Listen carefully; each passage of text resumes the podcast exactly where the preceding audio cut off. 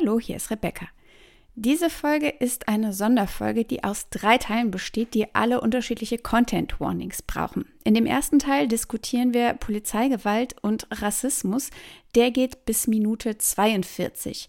Dann gibt es ein Essay von Minute 46 bis 1.10.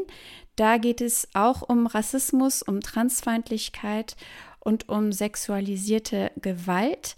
Dann ab 1.10 bis Ende diskutieren Annika und ich ebenfalls Transfeindlichkeit, Rassismus, sexualisierte Gewalt und auch Leichenschändung. Wenn das Themen sind, die euch triggern, dann ähm, entweder die einzelnen Teile oder aber die ganze Folge überspringen oder mit einer Person hören, der ihr vertraut. Eine Anmerkung habe ich noch. Bei der Aufzeichnung war draußen eine Baustelle und trotz geschlossener Fenster hört man sie in meiner Spur hin und wieder. Ich habe versucht, es runterzupegeln. Irgendwann haben sie auch Pause gemacht und man hört nichts mehr. Es tut mir leid, es gibt ein bisschen Lärmbelästigung im Hintergrund. Viel Spaß mit der Folge. So, man fühlt sich dann wie, so, wie mit so einem sozialen Kater irgendwie, habe ich immer so das Gefühl. Es ist so, oh. Und heute Morgen, heute Morgen ging's. Aber ich habe immer noch das Gefühl, mein, meine Sprachfähigkeit ist noch nicht auf ihrer Höhe. Es sind hervorragende Voraussetzungen. Insofern, ähm, genießt diese Folge. Feminism, books and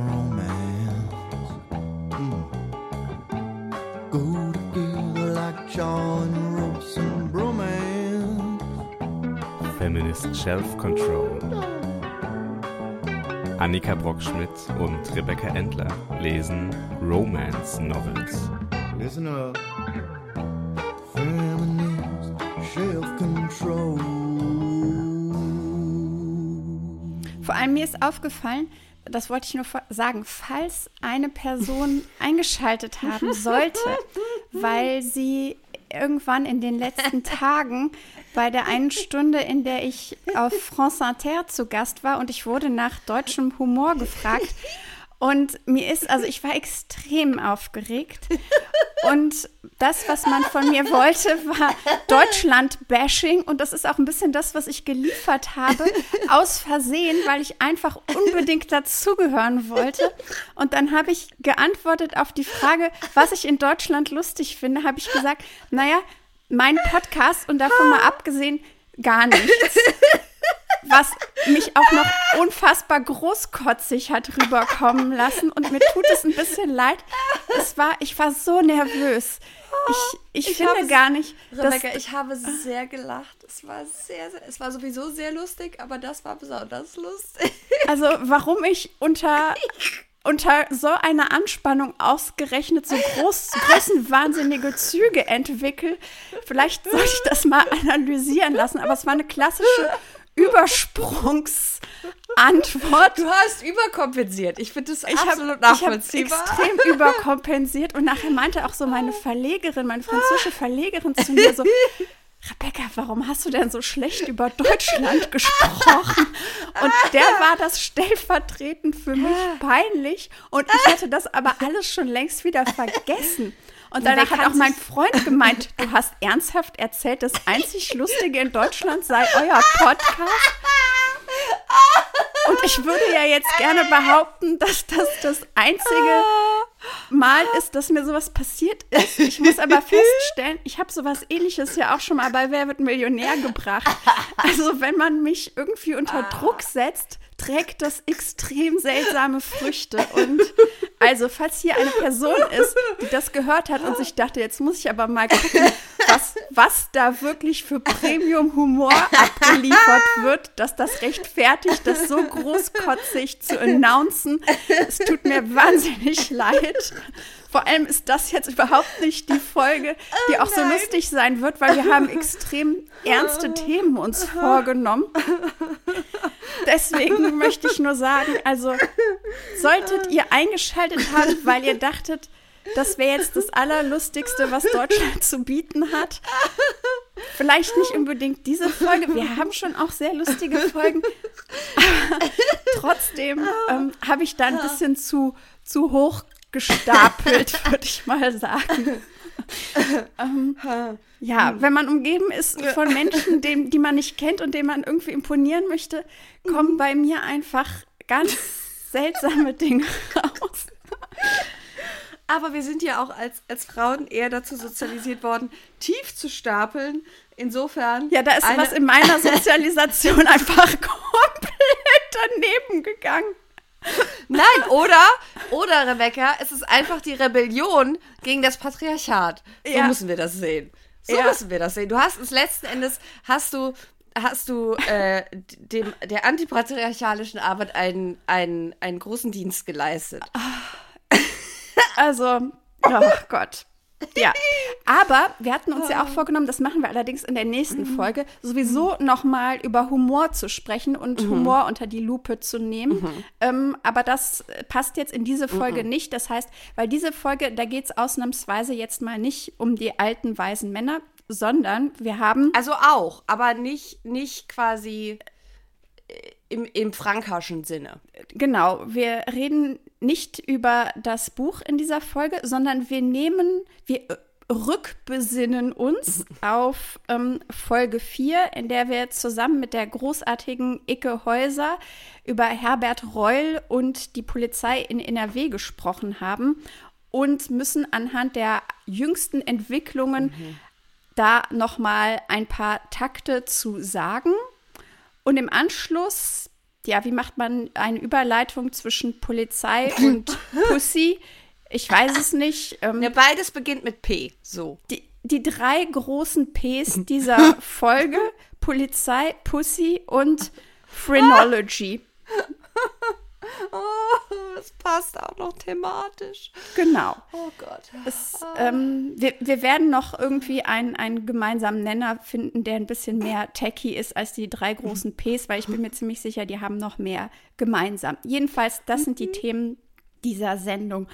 Und ich muss noch was vorwegschieben, weil mir aufgefallen ist, dass ich das in Folge 4 nicht gesagt habe. Nicht, dass das jetzt wirklich schlimm ist, aber ich habe so das Gefühl, ähm, es sollte einfach mhm. transparenzhalber von mhm. meiner Seite noch etwas kommen. Und zwar bin ich das Kind eines Polizisten in NRW. Ähm, ich wollte jetzt gerade sagen gewesen, aber ich bin ja immer noch das Kind. Aber der Polizist ist mittlerweile in Rente. Mhm. Und das steht auch in meinem Buch drin, das ist kein großes Geheimnis. Ich hätte es in Folge 4 auch schon mal sagen können, weil der Polizist war am Anfang ein Straßenpolizist und ist dann die Karriereleiter hochgeklettert und bis zum Polizeidirektor gekommen.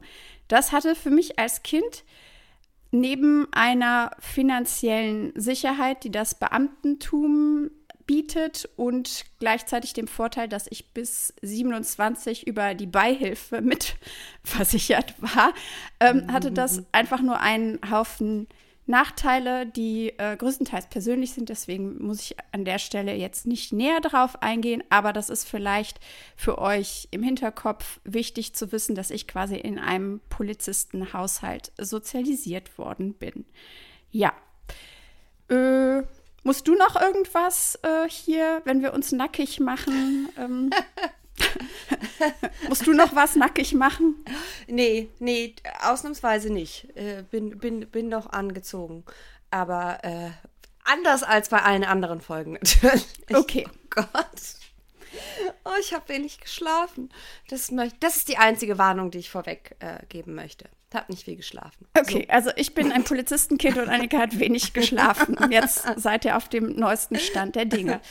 Ähm, der Grund, warum wir uns nochmal die Polizei vorknöpfen, ist, wahrscheinlich haben das die meisten von euch mitbekommen. Gestern ist Baha Aslan gekündigt worden. Sie war Dozentin an der Polizeischule NRW und sie ist oder ihr ist gekündigt worden, nachdem sie etwas getwittert hat oder einen Tweet abgesetzt hat, in dem sie rassistische Polizeikontrollen kritisiert hat. Ich lese mal ganz kurz mhm. den Tweet vor.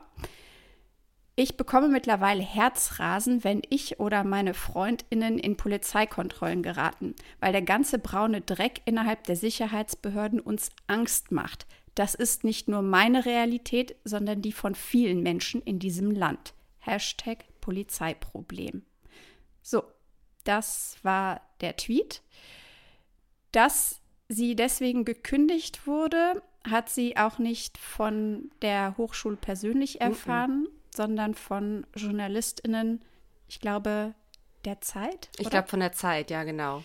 Da gibt es nämlich ein längeres Interview auch mit ihr, das können wir auch verlinken in den Shownotes. Das kam auch relativ schnell, mhm. muss man sagen. Ähm, und also das Interview kam relativ schnell, was ja äh, in äh, solchen Fällen eigentlich eher selten kommt. Ne? Also dass, dass dann direkt auch äh, die betroffene Person äh, zu Wort äh, kommt in, ich sage jetzt mal, so etablierten Medien. Also das äh, kurz als, als positive Teilmedienkritik. Mhm. Ähm, und ich muss ganz kurz den Hund rauslassen, weil sie hat sich jetzt wieder umentschieden und möchte doch gerne raus. Eieiei. Ja, Frieda genießt ihr hündisches äh, Privileg, dass, dass sie als Hund tatsächlich wenig Angst vor Polizeikontrollen haben muss. Zumal mhm. sie auch keine Rasse ist, die äh, in irgendeiner Art und Weise als äh, gefährlich gilt. Obwohl sie tatsächlich ein Problem mit Uniformen und, äh, und, und, und also dunklen Uniformen hat. Findet ja, wie der so Herr so sein Geschirr, Annika. Herzlichen Glückwunsch. Bellt sie gern an, so wie ich, genau. Ja. So, zurück zur Ernsthaftigkeit des mhm. Themas. Du hast gerade gesagt, äh, es gab sehr schnell ein Interview genau. bei Zeit mhm. Online. Genau, und ähm, wenn ich das, wenn ich mich recht erinnere, hat sie eben von der Journalistin, die dieses Interview auch gemacht hat, erfahren, dass sie entlassen wurde. Und äh, sie hatte vorher, wenn ich mich nicht täusche, der Hochschule auch schon das Gespräch angeboten. Genau.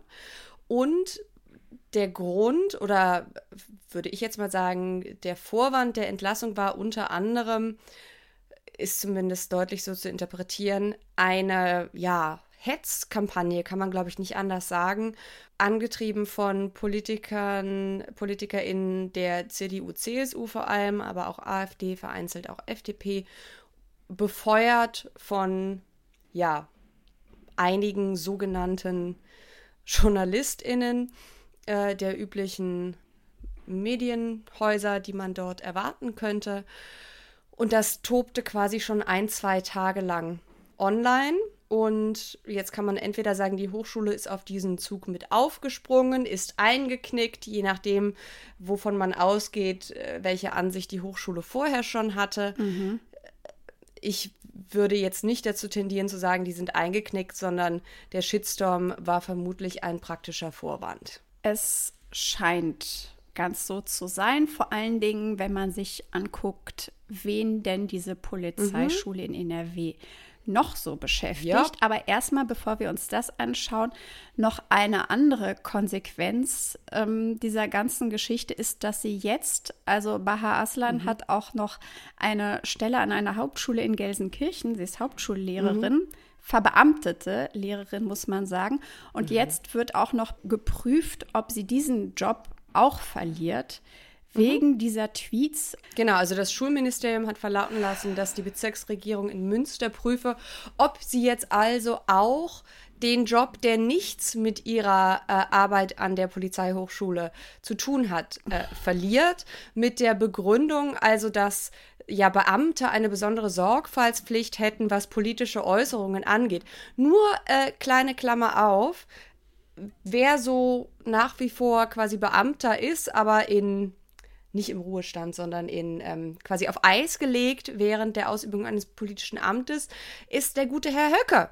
Ja, also nur mal so als, als kleines, äh, kleine Fußnote zum Thema Beamten und politische Äußerungen was wir hier sehen, sind ja mehrere Sachen. Also erstens, dass die Polizeihochschule und sämtliche rechten Heinis auf Twitter, die jetzt in den letzten zwei Tagen behauptet haben, dass Baha Aslan alle Polizisten als Dreck bezeichnet hätte. Das ist so die Schiene, die jetzt gefahren wird, weil Basislesekompetenz passt natürlich nicht zu der Kampagne, die gefahren wird aber das natürlich auch hier ganz erheblich gewichtet und tonpolist wird, was die Aussage einer von Rassismus betroffenen Person mhm. angeht, über ihre eigene Erfahrung und die Erfahrung von Menschen, die wie Sie ebenfalls von Rassismus betroffen sind, was die Angst vor den ja dem belegten, mehrfach belegten äh, Rechtsextremismusproblem in der deutschen Polizei und speziell bei der Polizei in NRW geht. Genau, über diese äh, Dinge haben wir ja schon in, in der Folge 4 von Alte Weiße Männer gesprochen. Also das ist definitiv ein braunen Bodensatz mhm. in Polizeibehörden Deutschlands gibt und ganz speziell wahrscheinlich gar nicht mal speziell, mhm. aber dezidiert haben wir das auch besprochen, mhm. auf das Bundesland NRW bezogen. Das ist ja belegt. Genau, und ganz vorne mit dabei bei dieser Kampagne gegen Baha Aslan war die GdP. Und, das ist die äh, Gewerkschaft der Polizei. So, genau. Mhm. mhm. Und Manuel Ostermann, der ja oft in äh, seiner Vertretungsfunktion für die GdP in Erscheinung tritt, auch medial, hat getwittert, in Deutschland muss niemand Angst vor einer Polizeikontrolle haben. Also in Bezug auf den Tweet, der diesen Shitstorm ausgelöst hat von Baha Aslan. Ja, Rebecca, wie ist das? Muss in Deutschland wirklich, wie Manuel sagt, niemand Angst vor einer Polizeikontrolle haben? Ähm, die Fakten sprechen dagegen. Mhm. Gestern noch erschien ein Artikel in der Taz, also gestern war äh, der 23.05. Es ist keine Polizeikontrolle im eigentlichen Sinne, aber dennoch äh, hängt es damit zusammen. Tod in Polizeigewahrsam. Festgenommener war nicht der Täter.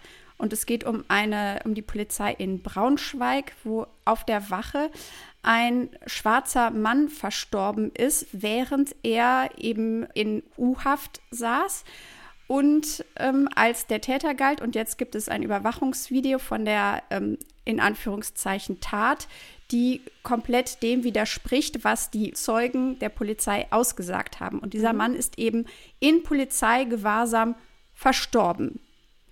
Wirft ja. Fragen auf? Und zeigt erneut, dass es gegen jede gute journalistische Praxis ist, Pressemitteilung oder ähnliches der Polizei als so eine Art DPA-Bericht oder so einfach zu nehmen ja. und nicht als Aussagen einer Institution, die natürlich auch Interesse selbst daran hat, gut dazustehen und sich selbst zu schützen. Ja, Polizeimeldungen sind keine neutrale ja. Quelle. Mhm. Über Neutralität könnte man sowieso noch mal oh Gott, eine ganze ja. Folge mhm. machen, aber äh, ganz wichtig und es ist im Übrigen gar nicht so lange her, dass Polizeiberichte mhm. auch von anderen Medienhäusern nicht als, als Fakt, als Tatsachen angesehen werden. Also ich kann mich noch erinnern, als das bei uns äh, plötzlich Thema wurde im Deutschlandfunk, dass man eben Polizeiberichte nicht mehr als Tatsachen äh, mhm. gewertet hat, sondern erstmal geprüft wurde, was denn da eigentlich passiert ist. Wir wollen noch einmal ganz kurz darüber sprechen, mhm. weil wir es eben gesagt haben, wer denn sonst noch so in der mhm. Polizeischule NRW beschäftigt wird, ohne dass das anscheinend so sehr problematisiert wird wie ein Tweet von Baha Aslan. Genau, weil, also, ne, nochmal nur zur Einordnung. Hier wird ja gesagt, dass dieser Tweet, wo sie als von Rassismus betroffene Person sagt, sie hat Angst vor Polizeikontrollen, weil sie eben nicht weiß, wem sie da begegnet, weil es ein belegtes Problem mit Rechtsextremismus in der Polizei gibt. Wie es mit Rassismus in der Polizei aussieht, ah, Darüber wissen wir leider nichts, weil unter anderem Horst Seehofer sich äh, jahrelang gegen eine Rassismusuntersuchung bei der Polizei gewehrt hat. Herbert Warum Reul ja übrigens auch. Mhm. Der ist genau. gegen eine wissenschaftliche Untersuchung des Ganzen, weil es ist kein, also wir waren ja, bei, hatten wir gesagt, es ist so der Graubereich. Er hat gesagt, es ist schwierig, bei dieser Häufung von Einzelfällen zu sprechen, aber auf gar keinen Fall ist es etwas Strukturelles. Um Gottes Willen. Deswegen braucht Fall. es auch keine Untersuchungen, also interne Untersuchungen immer gerne, weil interne Untersuchungen, da hat ja Icke auch schon sehr viel mhm. zu gesagt. Es ist immer ein Problem, wenn eine Instanz, die dazugehört, beauftragt wird, etwas zu untersuchen, wo sie Teil von ist. Das ist ein Problem, da muss man jetzt auch keine Raketenforscherin sein, nee. um zu merken, dass das Also es ist kein Korrektiv, wenn es von innen kommt. Wenn ich gegen mich selber ermittle. Das ist so wie die, die katholische Kirche, die gegen ja. sich selbst ermittelt und versucht, pädosexuelle Fälle. Wir wissen alle, was dabei herauskommt, nämlich nichts. Und genauso Nix. ist es eben bei der Polizei auch. Deswegen wundert es auch nicht, wenn man auf Manuel Ostermanns Twitter-Account sieht, dann sieht mhm. man nur ja, ich würde jetzt mal sagen, Polizeipropaganda. In jedem zweiten Tweet yes. spricht er davon, dass es kein strukturelles mm -mm. Rassismusproblem bei der Polizei gibt. Jetzt könnte man sagen, mhm. wenn du dich in jedem zweiten Tweet genötigt Aha. fühlst, das zu behaupten. Ist da vielleicht was dran? Ist da vielleicht Manuel? was dran? Hm? Hast du zumindest vielleicht ein strukturelles Tweet-Problem, ja. was darauf hinweist, dass es auch in der Polizei ein strukturelles Problem gibt, wenn du so strukturell betonen musst, dass es keinen Rassismus und gar keinen Rechtsextremismus in den Reihen der Polizei gibt? Also ich möglich, erkenne möglich. ein gewisses Muster, mhm. aber. Ja, ja, ja. Wir sind aber ja keine ausgebildeten Kriminologen. Da können wir einfach, das ist schwierig. Da können wir nee. einfach nicht, nicht, das ist, äh, können wir nicht drüber urteilen. Schauen wir kurz in, äh, ja, in den, nicht Lehrplan, aber das wäre bestimmt auch interessant. äh, aber schauen wir kurz darauf, Ins wer Personalregister. Sonst, genau, der Polizeischule NRW, wer, wer, wer sich da so umtreibt. Und äh, da hast du einen Namen gefunden. Äh, Stefan Manninger heißt mhm. der, der Mann. Hm, ja, der, der hat ein bisschen, hm, der hat ein bisschen, bisschen Stress am Hals gerade, aber auch nur ein bisschen. Ja, der hat äh, ein, ein bisschen sich in braunen Dreck gesuhlt und hm. das schon seit mehreren Jahrzehnten. Der Mann ist ähm, Professor für Sicherheitspolitik ha. an der Hochschule wird zurzeit vom Verfassungsschutz überprüft, ist mhm. Gründungsmitglied des Rechtsextremen Instituts für Staatspolitik. Yikes. Und äh, also die Liste ist ewig lang. Das haben JournalistInnen von BuzzFeed 2021 recherchiert. Das werden wir alles auch in die Show Notes packen. Interessant ist, dass er tatsächlich seit 2021 eben jetzt überprüft wird. Und er ist zwar von der aktiven Lehre abgezogen, das heißt zurzeit unterrichtet er keine Polizistinnen, sollte aber nach Wunsch der Hochschule ab 2023 wieder in die Lehre. Da hat Herbie Reul aber gesagt, hm, also das hat, das, das, das ja. sieht nicht gut aus. Mhm. Ähm, deswegen wurde das vom Innenministerium bis auf weiteres verhindert. Wichtig ist allerdings, er behält seinen Posten als Prof. Das und heißt, damit ja dann auch Rentenansprüche und so weiter und so fort, ne?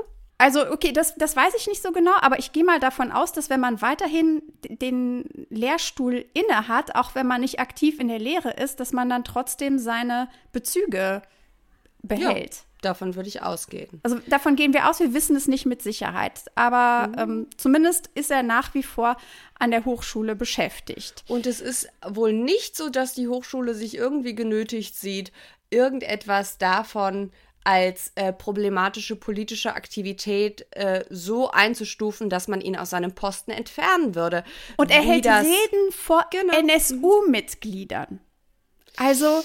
Ja. Ne? also, Rebecca, ich sag mal so: der eine hält Reden vor NSU-Mitgliedern und wird vom Verfassungsschutz überprüft, hat ein ähm, rechtsextremes Institut gegründet und die andere Person twittert über Erfahrungen mit Rassismus.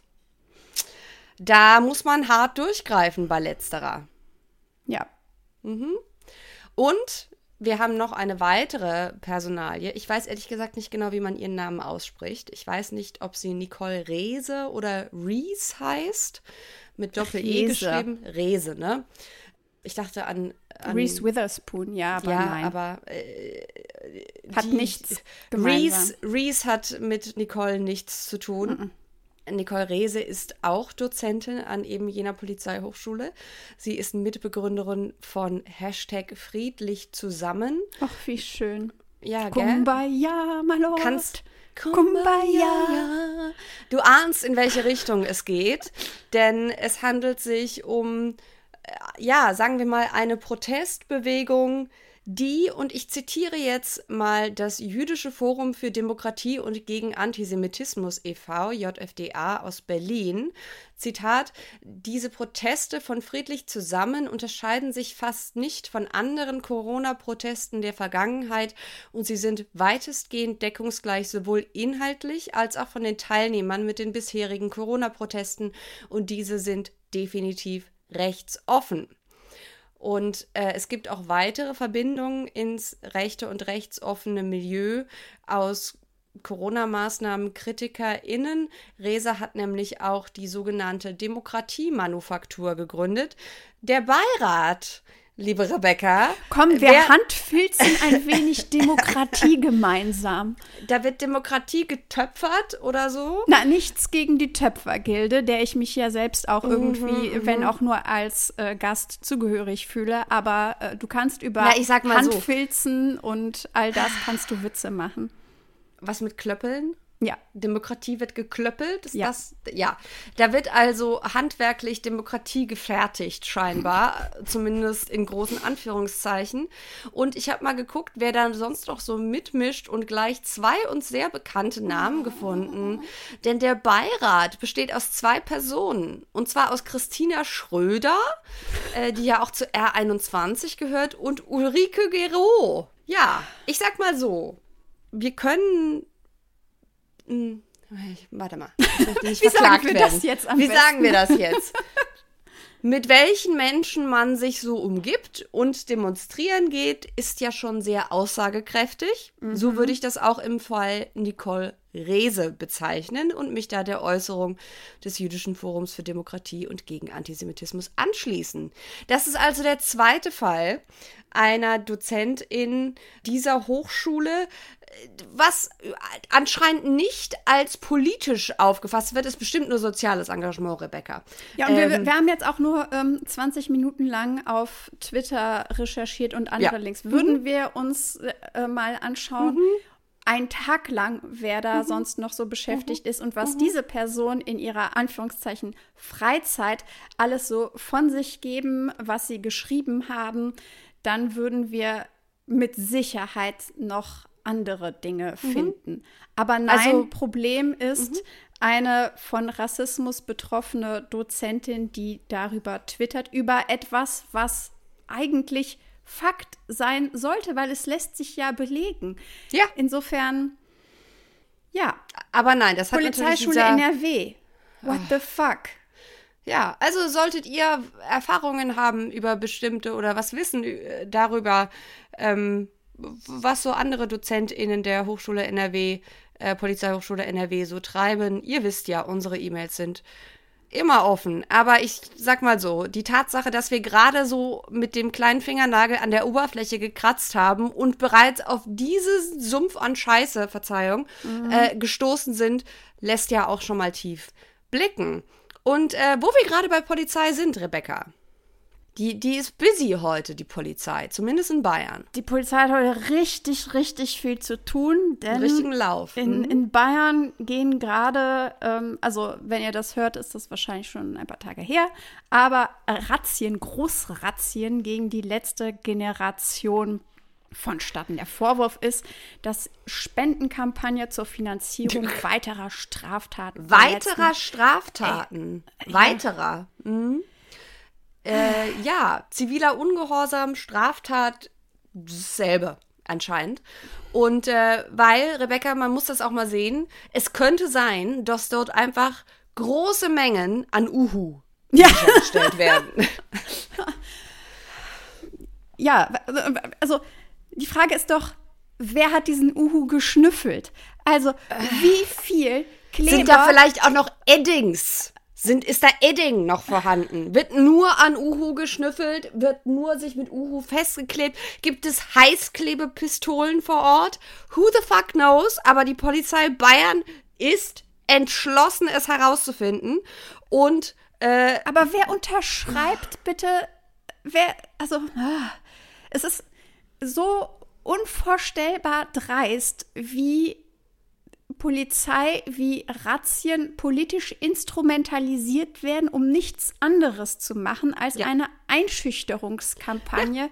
von Umweltaktivistinnen. Und plus, das hatten wir ja auch in der, in Anführungszeichen, Clankriminalität-Episode. Das mhm. Ganze mhm. hat ja auch noch den Effekt, dass wenn Razzien, das heißt, wenn da Hundertschaften losgeschickt werden, um, keine Ahnung, in äh, WGs, WG-Zimmer auf ja, den sich durch zu stellen. Schubladen zu wühlen auf der Suche nach Klebstoff. Natürlich das Bild in der ja. von irgendwelchen Medien wie der Bildzeitung oder der Welt informierten BürgerInnen dann entsteht, naja, wenn die Polizei schon mit so einem ja. Großangebot auffährt, dann wird das ja auch irgendwie einen Grund mhm. haben.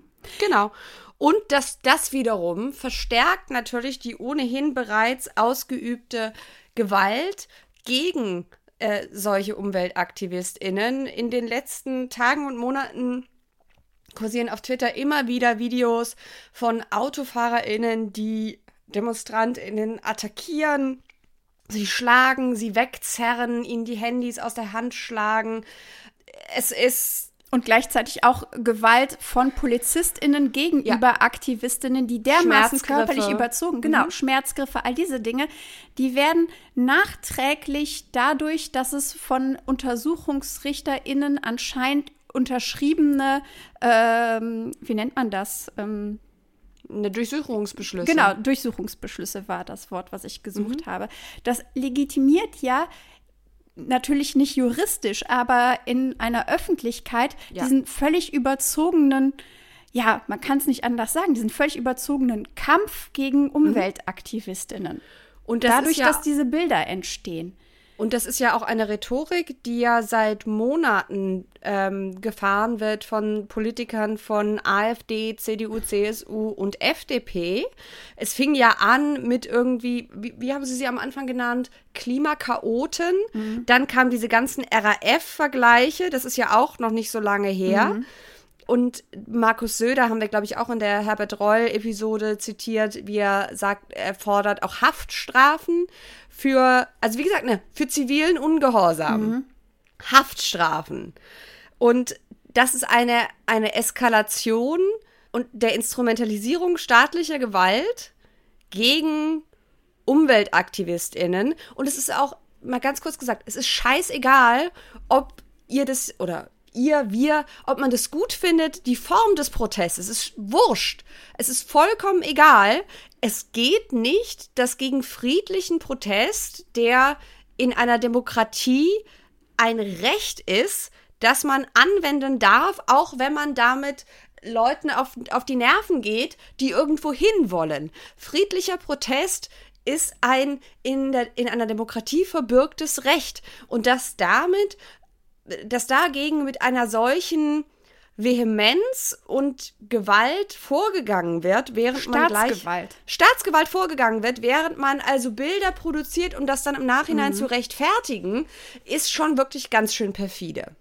Und auch ziviler Ungehorsam ist ein politisches Tool. Wir haben in ja. der Demokratie ein Recht dazu. Also ja. es wird immer so getan, als wäre ziviler Ungehorsam etwas, was an den Grundpfeilern der Demokratie nagt, was quasi wie so ein Rost, der sich ausbreitet. Aber wir müssen uns klar machen, dass ziviler Ungehorsam überhaupt erst ein Mittel ist, um Veränderungen, die dann später legitimiert mhm. wird. Also beispielsweise war vor wenigen Jahrzehnten ziviler Ungehorsam, wenn sich ein Mann und eine Frau, die nicht verheiratet waren, zusammen mhm. eine Wohnung gemietet hat und ein Vermieter, eine Vermieterin ein Auge zugedrückt hat. Ja, mhm. das war schon ziviler Ungehorsam. Oder mhm. wenn Menschen gleichgeschlechtliche Beziehungen eingegangen mhm. sind. Auch das war ziviler Ungehorsam. Also mhm. es ist ein Mittel, um die Gesellschaft in eine Richtung hin zu verändern, die dem Allgemeinwohl dient und nicht ja. so wie das jetzt gerade ähm, von Medien und äh, tatsächlich von der Politik oder von bestimmten politischen Parteien mhm. gerne inszeniert wird, ein ein Rost, der sich ausbreiten wird und der unsere ganze mhm. Demokratie gefährden wird. Und es ist ja auch, äh, warte, wo wollte ich hin? Moment. Also es macht uns beide einfach ein bisschen sprachlos. Nicht, das dass ich mhm. beispielsweise dadurch, dass ich mein Leben lang sehr viel äh, ungewollt mit der Polizei zu tun hatte, mit Scheuklappen durch die Gegend gelaufen wäre, was die ganze Problematik angeht. Das nun wirklich nicht. Aber ich erkenne auf jeden Fall eine Eskalation, ja. sowohl in der Rhetorik, in der Art und Weise, wie darüber gesprochen wird, als auch tatsächlich in der physischen Bereitschaft, eben wie du schon sagtest, Schmerzgriffe anzuwenden und Personen zu Unrecht zu kriminalisieren. Und was ich eben so, also es ist nämlich genau wie du sagst, ne? All das, was jetzt wir hier heute über Teile der Polizei gesagt haben, über Kampagnen, die gefahren werden, das ist ja nicht überraschend. Was ich aber wirklich schockierend finde, im Sinne von, da ist eine, zeigt sich eine Eskalation irgendwie auch und eine äh, immer weitergehende Enthemmung, ist die Art und Weise, wie von Seite gewählter politischer mhm. VertreterInnen hier auf die, ja, so auf den Eskalationsbutton quasi gedrückt wird, um zu schauen, wie weit man es treiben kann. Und wie sehr man quasi reaktionäre Ressentiments innerhalb der Bevölkerung schüren und anheizen kann, völlig fern jeder Realität.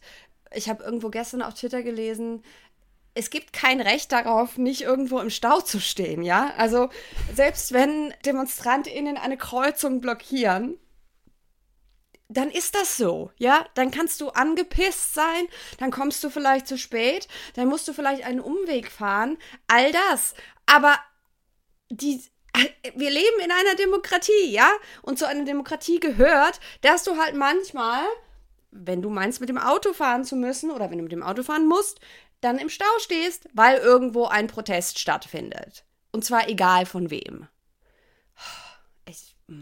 Glaubst du, wenn wir jetzt versuchen wollen würden, dieser, diesem ganzen Mist irgendwie etwas mm. Positives abgewinnen zu wollen, glaubst du, diese mm. ganzen Verschärfungen hängen auch ein bisschen damit zusammen, dass gerade beispielsweise, wenn wir sowohl auf Umweltaktivismus schauen, wie auch auf die Art und Weise, wie mhm. beispielsweise Rassismus in der Öffentlichkeit diskutiert wird, dass wir da einen gewissen Fortschritt mhm. zu verzeichnen haben und dass ja. das jetzt so eine Art Backlash ist ja. der Institutionen, die Weil, ihre mhm. Fälle schwimmen, davon schwimmen sehen?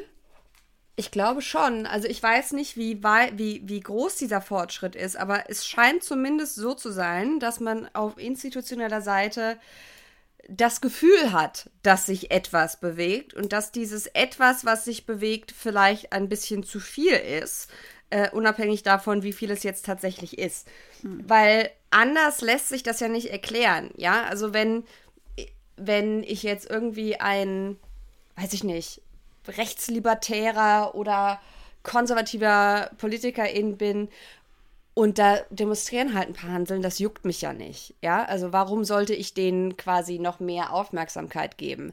Aber wenn ich das Gefühl habe, da bewegt sich vielleicht etwas, da bewegt sich etwas innerhalb von äh, einer Generation oder von mehreren Generationen von WählerInnen, die sich nicht mehr damit abspeisen lassen, was wir so die letzten Jahrzehnte immer wieder erzählt haben. Ja, müssen wir mal gucken, in 10, 20 Jahren vielleicht, aber nicht jetzt, was Klimaschutz angeht das ist ja der einzige, quasi aus, aus Sicht der, derjenigen, die die letzte Generation kriminalisieren wollen, ist ja der einzige Beweggrund, äh, das zu tun. Weil wenn sie nicht davon ausgehen würden, dass für das eigene politische Projekt, nämlich keinerlei äh, Regulierungen für Umweltschutz und so weiter, dass davon keine Bedrohung ausgehen würde, warum dann überhaupt äh, darauf reagieren. Und jetzt ist mir auch wieder eingefallen, was ich gerade eben sagen wollte.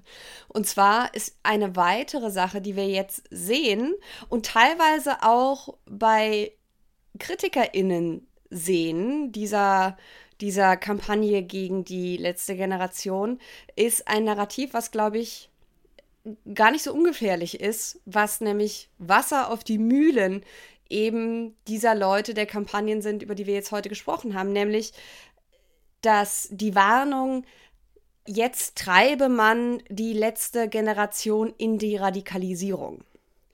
Also da wird Kritik, die, die ja völlig zu Recht geäußert wird, wie wir sie ja jetzt hier auch geäußert haben, genommen und aber dann wieder in die falsche Richtung gedreht, nämlich es wird hier dann quasi teilweise jetzt schon unterstellt, dass es dann von Seiten der Umweltaktivistinnen ja aufgrund des übermäßigen Einsatzes von Staatsgewalt eine Radikalisierung geben wird. Das ist ja völlig hypothetisch, ist aber natürlich weiterhin Wasser auf die Mühlen derer, die sagen, oh, na, wenn die sich jetzt erst radikalisieren, jetzt kleben die an, an Kreuzungen, nachher kleben die an, ich weiß nicht, anderem Zeug was auch immer.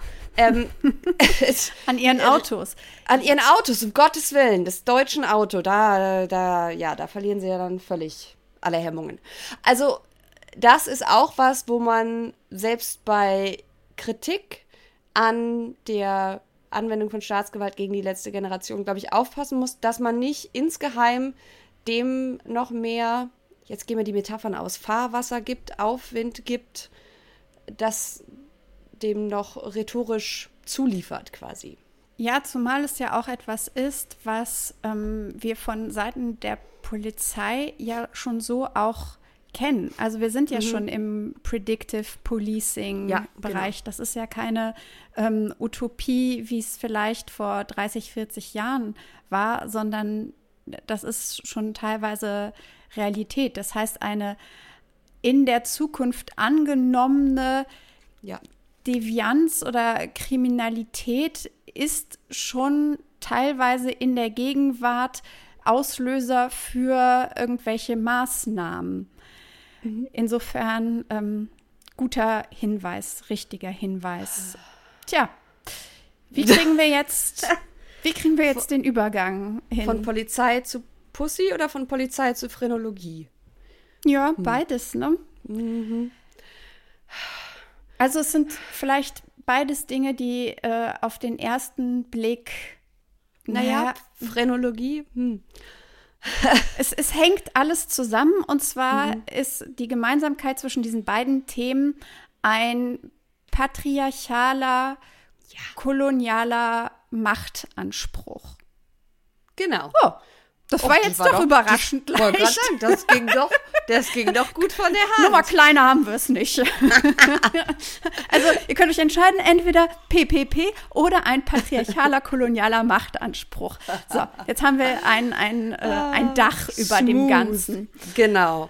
Jetzt ähm, kannst du nicht mehr nass werden. Und zwar war das eine Episode, die wir schon länger machen wollten, mhm. weil ähm, ich vom Center for Literature beauftragt wurde, ein Essay über Geister zu schreiben. äh, Stay with us, bleib, bleib dabei. Es, bleib es, dabei. Es wird sich gleich Folgt alles, uns. Äh, mhm. alles fügen, hoffe ich mal. Mhm, also die mhm. Fragestellung war, wie genau spuken Geister durch verschiedene Regionen, Sprachen, Kulturen der Welt? Wer wird von welchen Geistern begleitet und verfolgt? Ich als große Amateurin von Spukgeschichten ähm, habe deswegen gedacht, ja, ich, ich könnte jetzt meine alten Piratengeschichten noch mal rauskramen, aber eigentlich ist das Thema, was mich akut aktuell sehr beschäftigt, viel passender. Und zwar geht es um Norm und Normalität und deswegen habe ich ein Essay geschrieben über den Geist der Normalität und die Norm und des Normalen. Und der Anlass des Ganzen war der 225. Geburtstag Annette von Droste-Hülster. Annette. Annette! Annette von Droste-Hülshoffs. Happy Birthday, Annette, nachträglich. Alles Gute, Stelle. Annette. Mhm. Und deswegen bietet es sich an, zum Geburtstag von Annette einmal über Pussy Phrenology zu sprechen. Mhm. Den Essay, den gibt es auch zum Lesen auf der Projektseite. Den Link packen wir auch in die Show Notes. Allerdings, was ich sehr gut finde, haben die mir auch Geld gegeben, um ein Audio-Essay zu machen. Der Versuch ist, das alles so inklusive wie möglich zu machen, weswegen mhm. der Essay da auch mit Fußnoten und Bildbeschreibung von mir und teilweise auch Hammer. von Annika mhm. Ähm, mhm. vorgelesen wird. Und da ich mir nicht ganz sicher bin, wie man das macht mit Bildbeschreibung und Fußnoten, ist das jetzt ein Versuch gewesen. Falls ihr da schon mehr Erfahrung gemacht habt oder andere Lösungen gefunden habt oder kennt, die ihr eleganter findet oder fandet als das, was ihr jetzt gleich hören könnt, lasst es mich gerne wissen. Ich bin immer auf der Suche danach, wie man Dinge zum, zum einen inklusiver machen kann, zum anderen auch elegantere Audiolösungen. Mhm. Also ich bin an Feedback interessiert. Und danach unterhalten wir uns noch über äh, diese ganzen Themen, die da wären, die Eugenik, die Phrenologie. Im Essay wird erklärt, was das ist, falls ihr das jetzt noch nicht wisst, kein Problem. Und natürlich unser äh, Allzeit-Hot-Topic ah. White Supremacy. Äh. Wer das, den Essay jetzt nicht hören will, der kann einfach 25 Minuten vorspulen, kein Problem. Allerdings sind da einige Infos drin, die wir dann im Folgenden einfach als bekannt voraussetzen. Haha. Genau. also es könnte unter Umständen ein dann noch etwas wilderer Ritt werden, wenn ihr diesen Essay euch jetzt nicht anhört. Abgesehen davon ist er auch einfach sehr gut und deswegen solltet ihr ihn hören.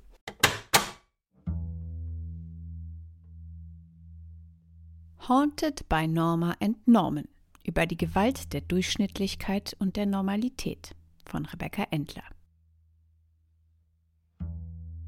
Ende März, als ich eigentlich mit meinem Text schon in den letzten Zügen hätte sein sollen, gingen Tweets viral, in denen eine junge Frau, nennen wir sie im Folgenden Pamela, die Vulva-Gipsabdrücke der Künstlerin Lydia Reavers teilte und mit roten Kringeln all jene Vulven markierte, die ihrer Meinung nach keine normalen, also cis-weiblichen Vulven abbildeten. Fußnote. Sie heißt nicht wirklich Pamela. Zwar habe ich normalerweise kein Problem damit, Bigots und Turfs beim Namen zu nennen, in diesem Fall bin ich mir aber, was die Zurechnungsfähigkeit angeht, unsicher. Ich war bei meinen Recherchen zu meinem Buch Das Patriarchat der Dinge 2019 schon einmal auf Pamela gestoßen und hatte kurz in Erwägung gezogen, sie aufgrund ihrer persönlichen Erfahrung und ihres Aktivismus zu interviewen. Schließlich war sie auch in der New York Times gefeatured worden. Allerdings waren mir schon damals einige Aussagen aufgefallen, die mir so problematisch und abwegig erschienen, dass ich mich damals entschied, dieses Fass nicht öffnen zu wollen. Bildbeschreibung. Das Bild zeigt einen Tweet mit Text und einem Foto. Die Absenderin ist von mir anonymisiert. Der Text lautet These vulvas circled in red are by contrast obviously female. People should be able to know what female anatomy looks like. It looks like these. Darunter ein Foto von weißen Vulva-Gipsabdrücken. Zehn sind eingekreist, vier nicht. Pamela schrieb dazu, sie habe sich bei der Künstlerin erkundigt, ob auch alle Vulven in Anführungszeichen intakt seien, da einige in Anführungszeichen verstümmelt aussehen, woraufhin die Künstlerin antwortete, dass einige Vulven in Anführungszeichen Post-Trans-Op Surgery seien, also Neovulven, die das Ergebnis einer geschlechtsangleichenden Operation sind. Pamela geriet daraufhin in einen turfy Rant darüber, dass durch Operationen entstandene Vulven nichts in einem, in Anführungszeichen, Vulva Diversity Video verloren hätten, da sie nicht in Anführungszeichen normal seien. Bildbeschreibung Das Bild zeigt einen Tweet, die Absenderin ist von mir anonymisiert. Der Text lautet I contacted the artist to ask if all of these vulvas were intact because I noticed some looked mutilated. She told me had trans post op surgery. I have a big problem with trans post ops being included in a vulva diversity video. Here's why. Thread Emoji. Als sie online dafür Gegenwind erhielt und Menschen mit Vulven sie darauf aufmerksam machten, dass diese auch in Anführungszeichen in der Natur in allen Formen, Größen und Ausstattungen vorkämen, ging Pamela so weit, von diesen Menschen Beweisfotos, richtig Clitpics einzufordern.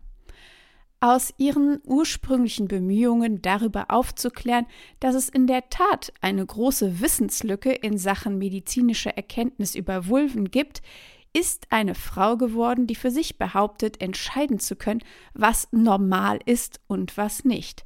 Oder vielmehr, wer normal ist und wer nicht. Schließlich geht es in diesem Fall nicht um die Vulva, sondern um die Person, die dranhängt, die sie besitzt, der sie gehört, also die Person, die die Vulva zwischen den Beinen hat. Pamela mag dafür ihre eigenen traumabedingten Gründe haben, über die ich weder urteilen kann noch will. Fußnote. Pamela hat sich als 18-Jährige einer Schönheits-OP ihrer Labien unterzogen, weil ihr, laut eigener Aussage, eingeredet worden sei, ihre Labien seien zu groß. Die OP war eine Katastrophe. Der Arzt hat schwere Fehler begangen und die Nerven zu und an ihrer Klitoris entfernt, was dazu geführt hat, dass sie kaum noch etwas empfindet. Diese Erfahrung hat sie zu einer Aktivistin gegen Schönheits-OPs an Labien und für anatomisch korrekte Aufklärung von Vulven gemacht. Doch zeigt sich an diesem Beispiel vor allem eins. Normal gibt es nicht. Normal ist immer ein soziales Konstrukt, eine Kampfzone und ein Machtinstrument, um Menschen in zwei Lager zu teilen. Aber wo kommt sie eigentlich her, diese Macht der Normalität, die uns auf Schritt und Tritt verfolgt, uns plagt und uns wahlweise an uns oder aber an dem Rest der Menschheit zweifeln lässt? Normal, das ist eine gesellschaftliche Macht, die sich vor allem dadurch auszeichnet, dass wir, wenn wir das Privileg haben, als normal zu gelten, kaum darüber nachdenken. Darin liegt das nie hinterfragte Geheimnis seines Zaubers. Ich bin normal, gleich ich bin nicht falsch, gleich ich bin richtig. Ich habe den richtigen Körper, den richtigen Geist, die richtige Hautfarbe, das richtige Geschlecht, die richtige Sexualität, die richtige Religion, die richtige Bildung, das richtige Geld und so weiter. Normal halt. Doch dahinter stecken eine ganze Reihe Messungen, die uns das eingebrockt haben. Die längste Zeit war Normalität für die Menschen in Europa weder ein Begriff noch ein Konzept. Religion, Stand und Geld regelten Zugehörigkeiten, und wer zu sehr aus der Reihe tanzte, wurde schlicht für entrückt, also verrückt erklärt und entfernt, ohne dass aus dieser Reihe jemals ein Wert errechnet worden wäre. Normal war also, wenn überhaupt mehr ein Gefühl als eine Wissenschaft. Das änderte sich Mitte des 19. Jahrhunderts, als ein junger Belgier namens Adolphe Quetelet, der eigentlich Astronom war, als erstes die Skills, die er für seine Himmelskörperanalyse erlernt hatte, auf die Gesellschaft anwendete. Fußnote Astronomische Beobachtungen waren umso aussagekräftiger, je mehr Messungen gemacht wurden, um anschließend den Durchschnittswert all dieser Messungen zu bilden. Das war einfacher und robuster gegenüber fehlerhaften Messungen. Der erste menschlich bekannte Durchschnitt war 1864 der Brustumfang von 5738 schottischen Soldaten mit dem Ergebnis 100,97 cm. Faszinierend, nicht wahr? Das fand zumindest Ketteley. Und weil Belgien das Gefühl hatte, in Sachen Aufklärung von den Nachbarländern abgehängt worden zu sein, gab es ein nationales Interesse daran, wissenschaftliche Erkenntnisse fabriquées en Belgique beizusteuern. Bildbeschreibung das Bild zeigt eine alte Tabelle mit dem Titel Chest Dimensions of Scottish Soldiers 1846. Acht Spalten mit vielen kleinen Zahlen. Ketteley sattelte von Sternen komplett auf Menschen um und suchte nach weiteren Datensätzen, um von allen den Durchschnitt zu bilden. Eigentlich hatte er große Pläne. Er wollte Dinge wie Mut und Feigheit einer Gesellschaft ausrechnen, doch dazu gab es keinerlei Datensätze. Was er findet, sind staatlich-demografische Statistiken. Gewissermaßen ist das der Anfang der quantitativen Soziologie beziehungsweise de la Sociophysique, wie es damals en vogue war. Ketteley rechnet als erstes durchschnittliche Geburten-, Todes- und Scheidungsraten aus, ebenso Suizidraten. Vor allem letzteres war skandalös, denn zuvor war individueller Wille die einzige Erklärung und die Tatsache, dass sich plötzlich durch wundersame Durchschnittsbildung Verhaltensmuster in Gesellschaften erkennen ließen, war vielen nicht geheuer. War freie Wille nur Einbildung? Und funktionierten Gesellschaften nach ähnlichen naturwissenschaftlichen Regeln wie die Welt?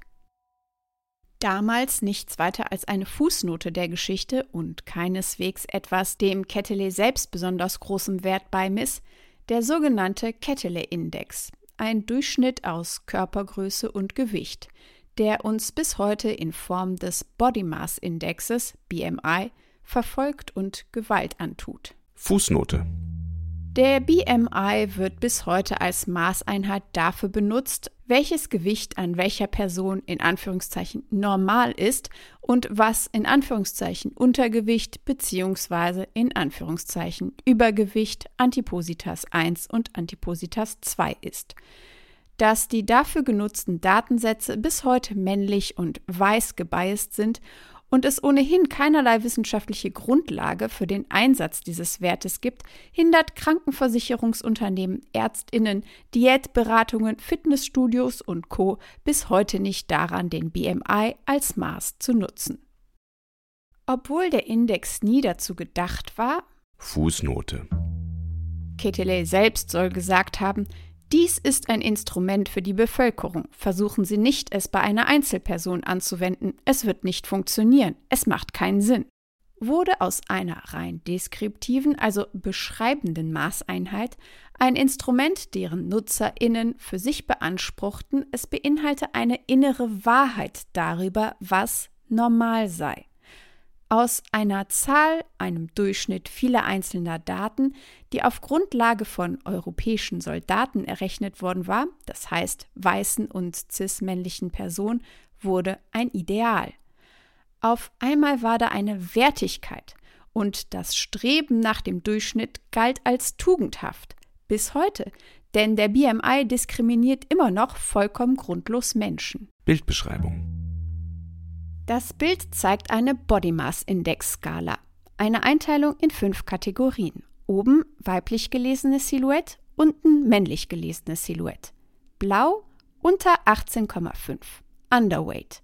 Grün 18,5 bis 24,9, normal. Gelb 25 bis 29,9, Overweight. Orange 30 bis 34,9, Obese. Rot 35 plus, extremely obese. Im Durchschnitt lag plötzlich mehr Wahrheit als in den einzelnen Datenpunkten, die für Ketele alle Abweichungen bzw. kleine Fehler der Natur waren.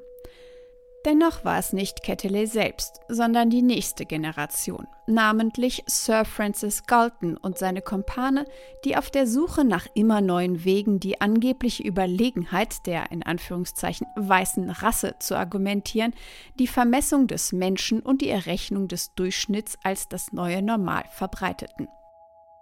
Anstatt wie Ketele das Normale als in Anführungszeichen gesund und erstrebenswert zu verstehen, setzten Galton und Co. das Normale mit dem Mittelmäßigen gleich. Der Durchschnitt galt als etwas, das es zu überwinden galt, auf dem Weg zur Perfektion, zum Übermenschen.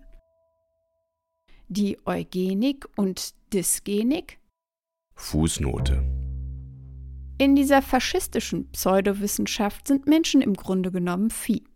Einige Menschen sind anderen Menschen überlegen, und wenn man die Herrenrasse züchten will, um die menschliche Bevölkerung im Laufe der Zeit besser zu machen, dann muss man die Fortpflanzung unter den in Anführungszeichen Guten fördern und die Fortpflanzung unter den in Anführungszeichen Schlechten verhindern. Also, die Eugenik und Dysgenik waren die angesagte Pseudowissenschaft du jour und lieferten dem um die Jahrhundertwende aufbrodelnden Faschismus in ganz Europa und den USA an den Haaren herbeigezogene Argumente für Hierarchien der menschlichen Existenz. An der Speerspitze stand der in Anführungszeichen Herrenmensch – und Genozide an allen Menschen, die ihren Vorstellungen dieser neuen Norm aufgrund von Glaube, Ethnie, Sexualität, geschlechtlicher Identität, körperlicher oder geistiger Behinderung, politischer Gesinnung nicht entsprachen, sollten so gerechtfertigt werden. Dieses neue Normal sollte im Nationalsozialismus durch die brutale Ermordung von 17 Millionen Menschen erreicht werden aber auch an anderen Orten verbreitete sich die Idee von einer, in Anführungszeichen, menschenhandgelenkten Auslese, wie sie durch die Zwangssterilisation erreicht werden konnte. So beispielsweise zwischen den 1920ern und Mitte der 1970er Jahre in den USA, wo staatliche Institutionen schwarze Menschen, Autistinnen, Menschen mit geistiger Behinderung und Sexarbeiterinnen operierten, um sie daran zu hindern, Kinder zu bekommen. Und auch im Nachkriegsdeutschland galt bis 2011, dass eine Transperson, die sich für eine geschlechtsangleichende Operation entschied, dabei zwangssterilisiert wurde. Das trifft auf etwa 10.000 Menschen zu. Weitere Utensilien in diesem in Anführungszeichen neuen Normalwerkzeugkasten des 19. Jahrhunderts die Kraniologie, die Vermessung von Schädeln, sowie allgemeiner die Phrenologie, die Vermessung der Seele. Beide waren ebenfalls aus diesem Eifer heraus entstanden, alles zu messen und Durchschnitte zu bilden. Und beide waren unter den Eliten recht beliebt. Bildbeschreibungen das Bild links zeigt ein Schwarz-Weiß-Foto eines Gestells, in dem ein menschlicher Schädel hängt. An verschiedenen Stellen wird der Schädel durch das Feststellen von Schrauben vermessen. Das Bild rechts ist eine gezeichnete Abbildung, eine rassistische Einteilung dreier unterschiedlicher Köpfe und Schädeltypen. Oben Kopf einer griechischen Statue, darunter der Kopf einer schwarzen Person mit überzeichneten Features, darunter der Kopf eines Primaten.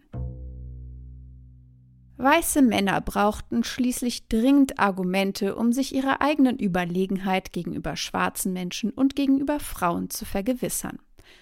Beides Gruppen, die getrennt voneinander Mitte des 19. Jahrhunderts zu rebellieren begannen und der in Anführungszeichen natürlichen Ordnung gefährlich werden konnten.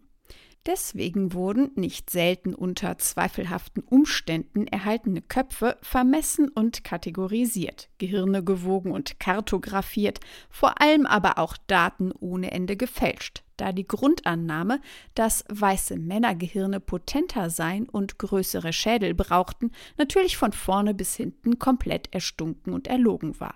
Bildbeschreibungen das Bild links zeigt die Zeichnung eines haarlosen Kopfes im Profil. Unter dem Kopf steht Erkenne dich selbst. Der Schädel und die obere Hälfte des Kopfes, also da, wo das Gehirn ist, sind in 43 kleine Einteilungen unterteilt, in denen Dinge stehen wie Fleiß, Frohsinn, Hoffnung, Gewissenhaftigkeit, Eheleben etc.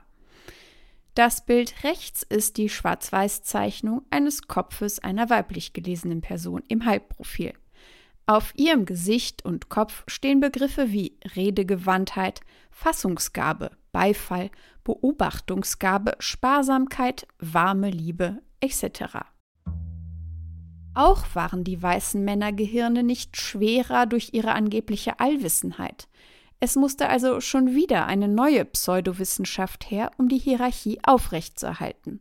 Der sogenannte Intelligenzquotient, IQ.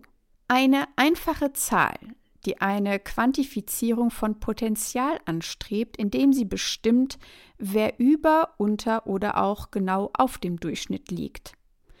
Nachdem der Eugeniker Francis Galton mit seinen eigenen Bestrebungen, menschliches Potenzial auf eine Formel zu bringen, gescheitert war, war es 20 Jahre später, 1805, ein Gespann aus drei Psychologen, die einen standardisierten Test entwickelten, der der IQ-Test werden sollte.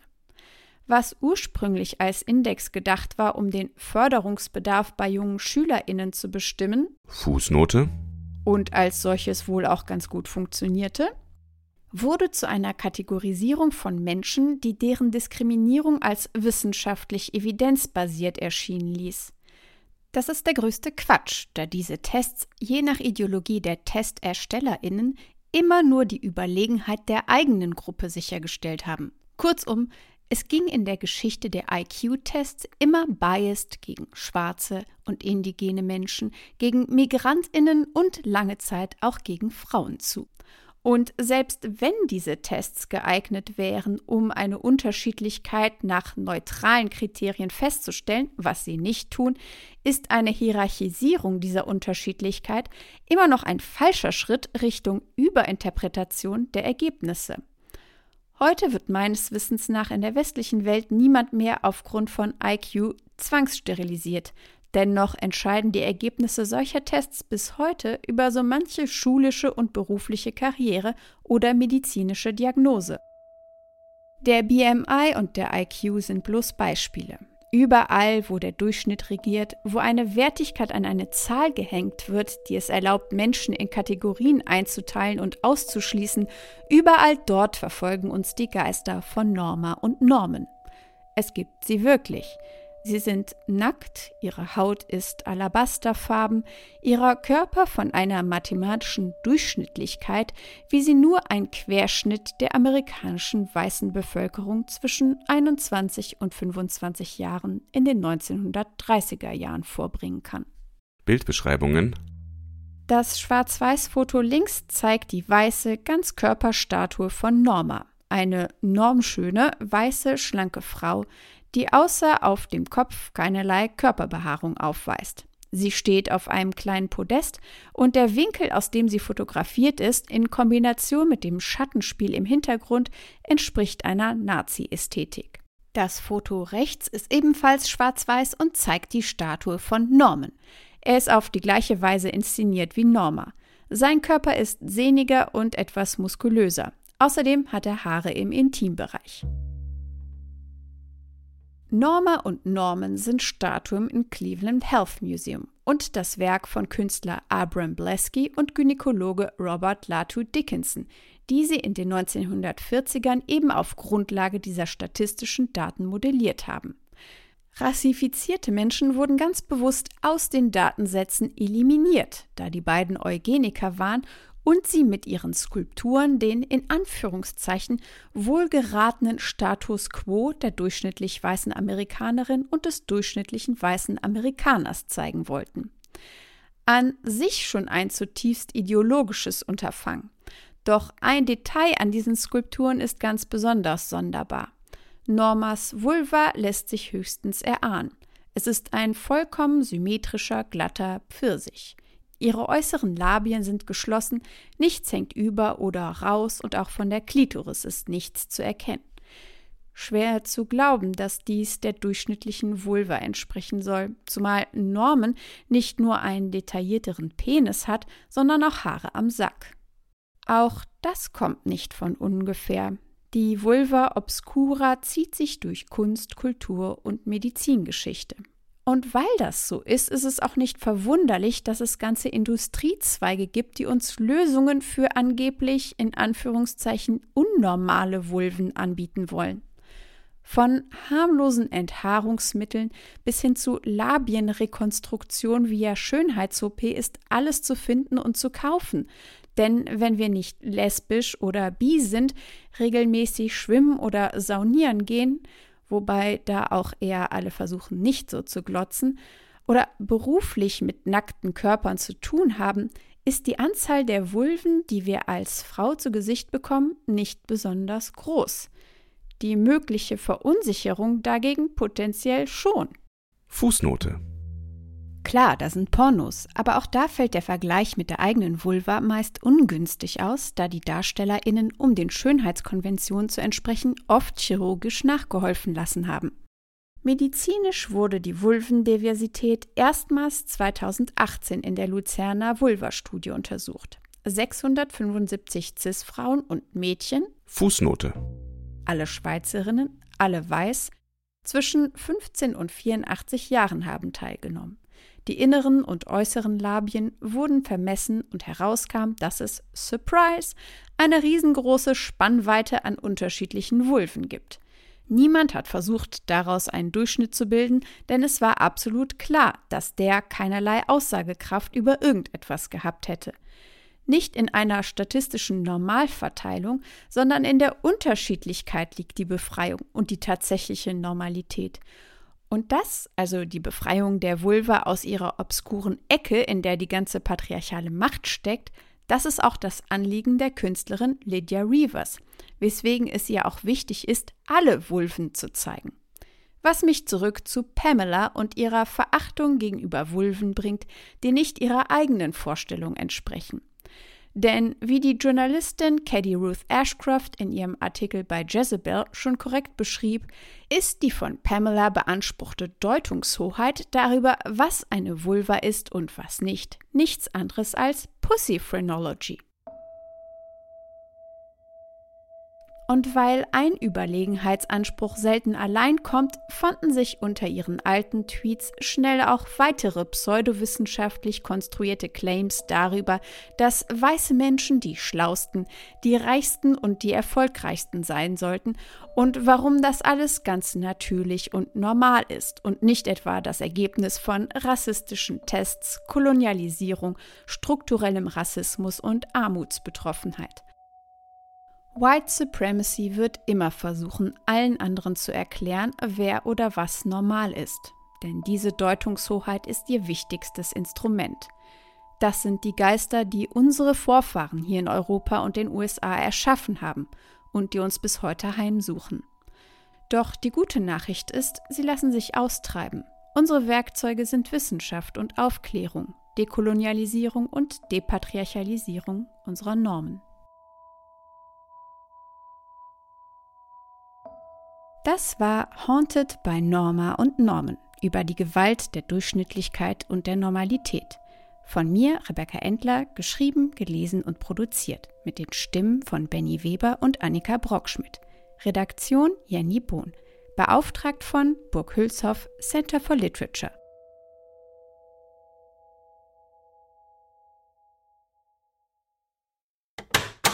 Ich muss ja sagen, Erstmal, der Palim, Palim, da sind wir wieder. Das war doch ein Hi. eleganter Übergang. Hi, ja. it's Hi. us. wir, wir wieder hier, ihr wieder dabei. Sehr schön. Freut uns sehr, dass ihr immer noch dabei seid. Ähm, ja. Und falls ihr es übersprungen haben solltet, shame on you. Shame on you. Ich muss ja sagen, als diese ganze Geschichte von Pussy Phrenology und Jessica Pin über ah ja, okay. Also im Essay habe ich den Namen nicht ah, genannt. okay. Sekunde. Nee, nee, nee, nee. Wir können den, ähm, weil er ist ja, er ist ja allgemein bekannt. Ich habe ja. nur, der Grund, warum ich das in dem Essay nicht gemacht habe, ist, dass ja, ja, die Leute vielleicht nicht so chronisch online sind mhm. wie wir. Und ich habe ein bisschen das Gefühl, dass es sich bei dieser Person einfach durch ihre persönliche Traumatisierungsgeschichte mhm. auch um jemand handelt, die aus einem, ja, aus einem tiefen Trauma heraus oh, so um sich schlägt. Mhm. Was allerdings in keiner Weise ja. eine mhm. Entschuldigung sein sollte für das, was wir jetzt gleich auch noch besprechen werden. Deswegen ist es vielleicht für uns im, in dem Podcast völlig okay. Sie heißt Jessica Pin. Ihr könnt sie googeln und sie ist auf TikToks, macht da wirklich, also unter dem Vorwand Aufklärungsarbeit, mhm. die, das muss ich, kann ich gar nicht genug betonen, dringend nötig ist. Nur ja. vielleicht ist mhm. sie an der Stelle auch nicht die richtige Nein. Person dafür. Nicht, weil sie persönlich davon betroffen ist, das überhaupt nicht, sondern weil sie in ihrer traumatischen Erfahrung einfach falsch abgezweigt ist ja. und daraus nun eben ein, eine Schergin des, der White Supremacy ja. geworden mhm. ist. Also sie macht dort Aufklärungsvideos, sie ist sehr engagiert. Also das ist ja, das ist ja ein, ein Phänomen, was wir bei TERFs, also bei äh, transexkludierenden, radikalen, sogenannten Feministinnen, häufiger sehen. Ne? Also dass gerade unter dem Vorwand oder dem Deckmantel von ja möglicherweise tatsächlich in diesem Fall ja real erlebtem Trauma ja. äh, gegen eine noch marginalisiertere Gruppe gehetzt wird. Also wo mir das ganz häufig begegnet äh, bei TERFs ist beispielsweise was häusliche Gewalt angeht, wo also durch die eigene erlebte Gewalterfahrung innerhalb des patriarchalen Systems nicht kontextualisiert wird, dass diese Gewalt, um die es da geht, ja in den aller, allermeisten Fällen von heterosexuellen Cis-Männern ausgeübt wurde und das dann zusammengepanscht wird mit dem Framing vor allem von Transfrauen als eigentlich, und ich spreche jetzt hier in großen Anführungszeichen, gewalttätigen Männern, also von mhm. Transfrauen als Gewalt Tätern, das jetzt das Missgendering, was von TERFs betrieben wird, und dass deswegen also hier der Schutz von, in Anführungszeichen, echten Frauen in Gefahr sei. Das ist ja auch was, was im Übrigen J.K. Rowling immer wieder macht, also dass quasi das eigene Trauma, das ja im Übrigen niemand ihnen abspricht, mhm. ne? benutzt wird als ein, als ein Schutz vor Vorwürfen von Diskriminierung, von Marginalisierung, von Verbreitung von Hass und Hetze, was sie ja objektiv betreiben. Und das benutzt wird, wenn du mich nicht unterstützt, dann bist du für Gewalt an Frauen. Das ist ja das, was man dann oft hört, wenn man auf diese, diese, diese, ja, Fabulationen von Turfs mit, mit Fakten antwortet, dann kommt eben oft, du bist eigentlich eine, eine Schergin des, des Patriarchats. Und daran hat mich das hier erinnert, weil das, was Jessica Pinn erlebt hat, ist ohne Frage traumatisch und ist verursacht worden durch ein inhärent gewaltvolles patriarchales System. Nur anstatt das zu erkennen und aufzuarbeiten, nutzt sie jetzt dieses Trauma und verwandelt es quasi in eine Waffe gegen eine noch marginalisiertere Gruppe, um quasi den, den eigenen Status als weiße Cis-Frau letzten Endes in der Viktimisierungshierarchie zu behaupten und deswegen weiter nach unten zu treten.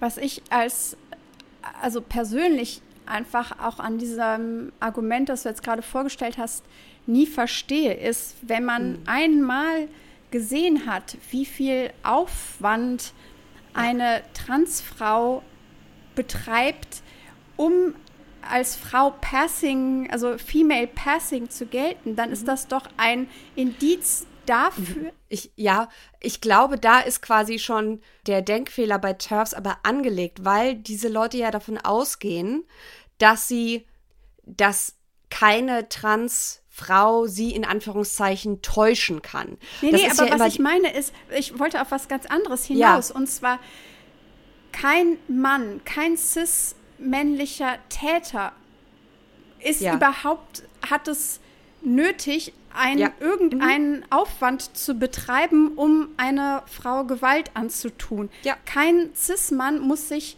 ein Kleid anziehen oder muss sich epilieren oder muss sich in irgendeiner Art und Weise ähm, in Anführungszeichen feminisieren, um überhaupt in die Nähe einer Frau zu kommen, wenn er ihr Gewalt antun möchte. Mhm. Das heißt, ja. das ist schon der erste Punkt, wo ich mir ja. denke, so, ja, äh, es wird Frauen Gewalt angetan und Schutzräume sind wichtig, aber was denkt ihr denn, wenn ja. irgendwie von mhm. Frauenhäusern die Rede ist, ja, mhm. die schon seit jeher auch in Deutschland transinklusiv waren und aber jetzt erst wird das alles zu einem großen Thema gemacht, ja. äh, wo sie sich auch transinklusiv äußern, wo sie das schon seit Jahren Jahrzehnten ja. sind und es war nie ein Problem. Das sind nicht Transfrauen, die dann dorthin gehen, um äh, Täterinnen zu werden, sondern das sind diese verdammten Ex-Partner, Ex-Ehemänner, Ex-Freunde mhm. oder sonst wie, die den Frauen darin Angst machen, die die Täter sind. Also ja, es ist ja genau wie, wie, es ist ja genauso abstrus, dieses, diese Erzählung von, uh, äh, Männer verkleiden sich jetzt als Frauen genau. und suchen Frauen in Klos auf. Also Entschuldigung, ja, wenn ein Cis-Mann eine Frau vergewaltigen will auf einem Klo, dann wird er sich nicht davon abhalten lassen, dass das ein Frauenklo ist. Das war genau mein Punkt. Deswegen ja. verstehe ich, also mhm. so sehr ich auch versuche, diesen Punkt ja. nachzuvollziehen. Ich verstehe ihn nicht. Ich glaube tatsächlich trotzdem, dass dieses, das auch mit dazugehört, auch wenn das der erste, glaube ich, der erste Denkfehler ist, dass dieser zweite Denkfehler äh, dabei ist, dann sind da ja in Anführungszeichen, wie gesagt, ich rede jetzt in Terf Terminologie, also bitte Anführungszeichen dabei denken, dabei denken, dazu denken. Da sind jetzt Männer in Frauenumkleiden beispielsweise, ja. Da sind jetzt in Anführungszeichen Männer in Frauenschutzräumen, abgesehen davon, dass Transfrauen Frauen sind und es ja damit schon anfängt, geht das ja auch immer davon aus, dass TERFs davon ausgehen, dass sie erkennen würden, wer trans ist und wer nicht trans ist. Wobei es natürlich in der Realität so ist, dass man Transfrauen noch viel mehr gefährdet, als sie es ja ohnehin schon mehrfach marginalisierte Personen sind, wenn man sie zwingt, auf Männertoiletten zu gehen. Mhm. Dass es ja diese Leute, diese TERFs, die behaupten, es würde ihnen um Frauenschutzräume gehen, dass die ja auch trans Männer, die ja laut ihrer eigenen Logik dann eine Frauentoilette benutzen müssten, sie ja auch als Invasion in einen Frauenschutzraum gesehen werden würden, weil ein Transmann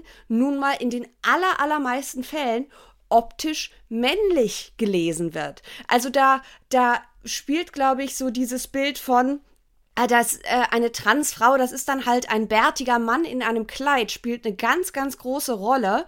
Und das nimmt dann, wenn man das mal auf, also sowieso die TERF-Bewegung ist ja eine extrem Online-Bewegung. Äh, wenn man sich mal anschaut, welche, Aus, äh, welche, welche Züge das dann und welche Ausmaße das annimmt, sieht man dann, es wird gerne beworben so unter diesem We can always tell. Also wir, wir wissen immer ob du eine in Anführungszeichen echte Frau bist oder nicht.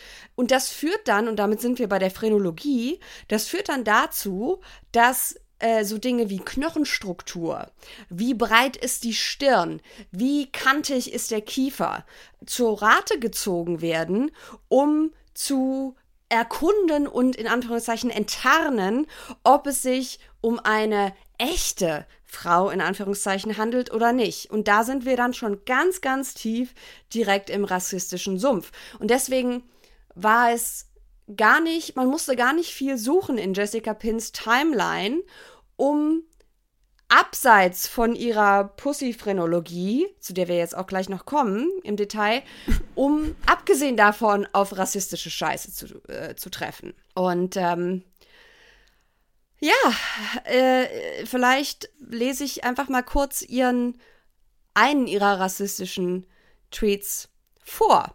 Denn ein, ich glaube, es ist ein Historiker, John Phillips, hat äh, die Tweets nebeneinander äh, gepostet. Äh, zwei Tweets von äh, Jessica Pinn, ich glaube, aus dem April. Mhm.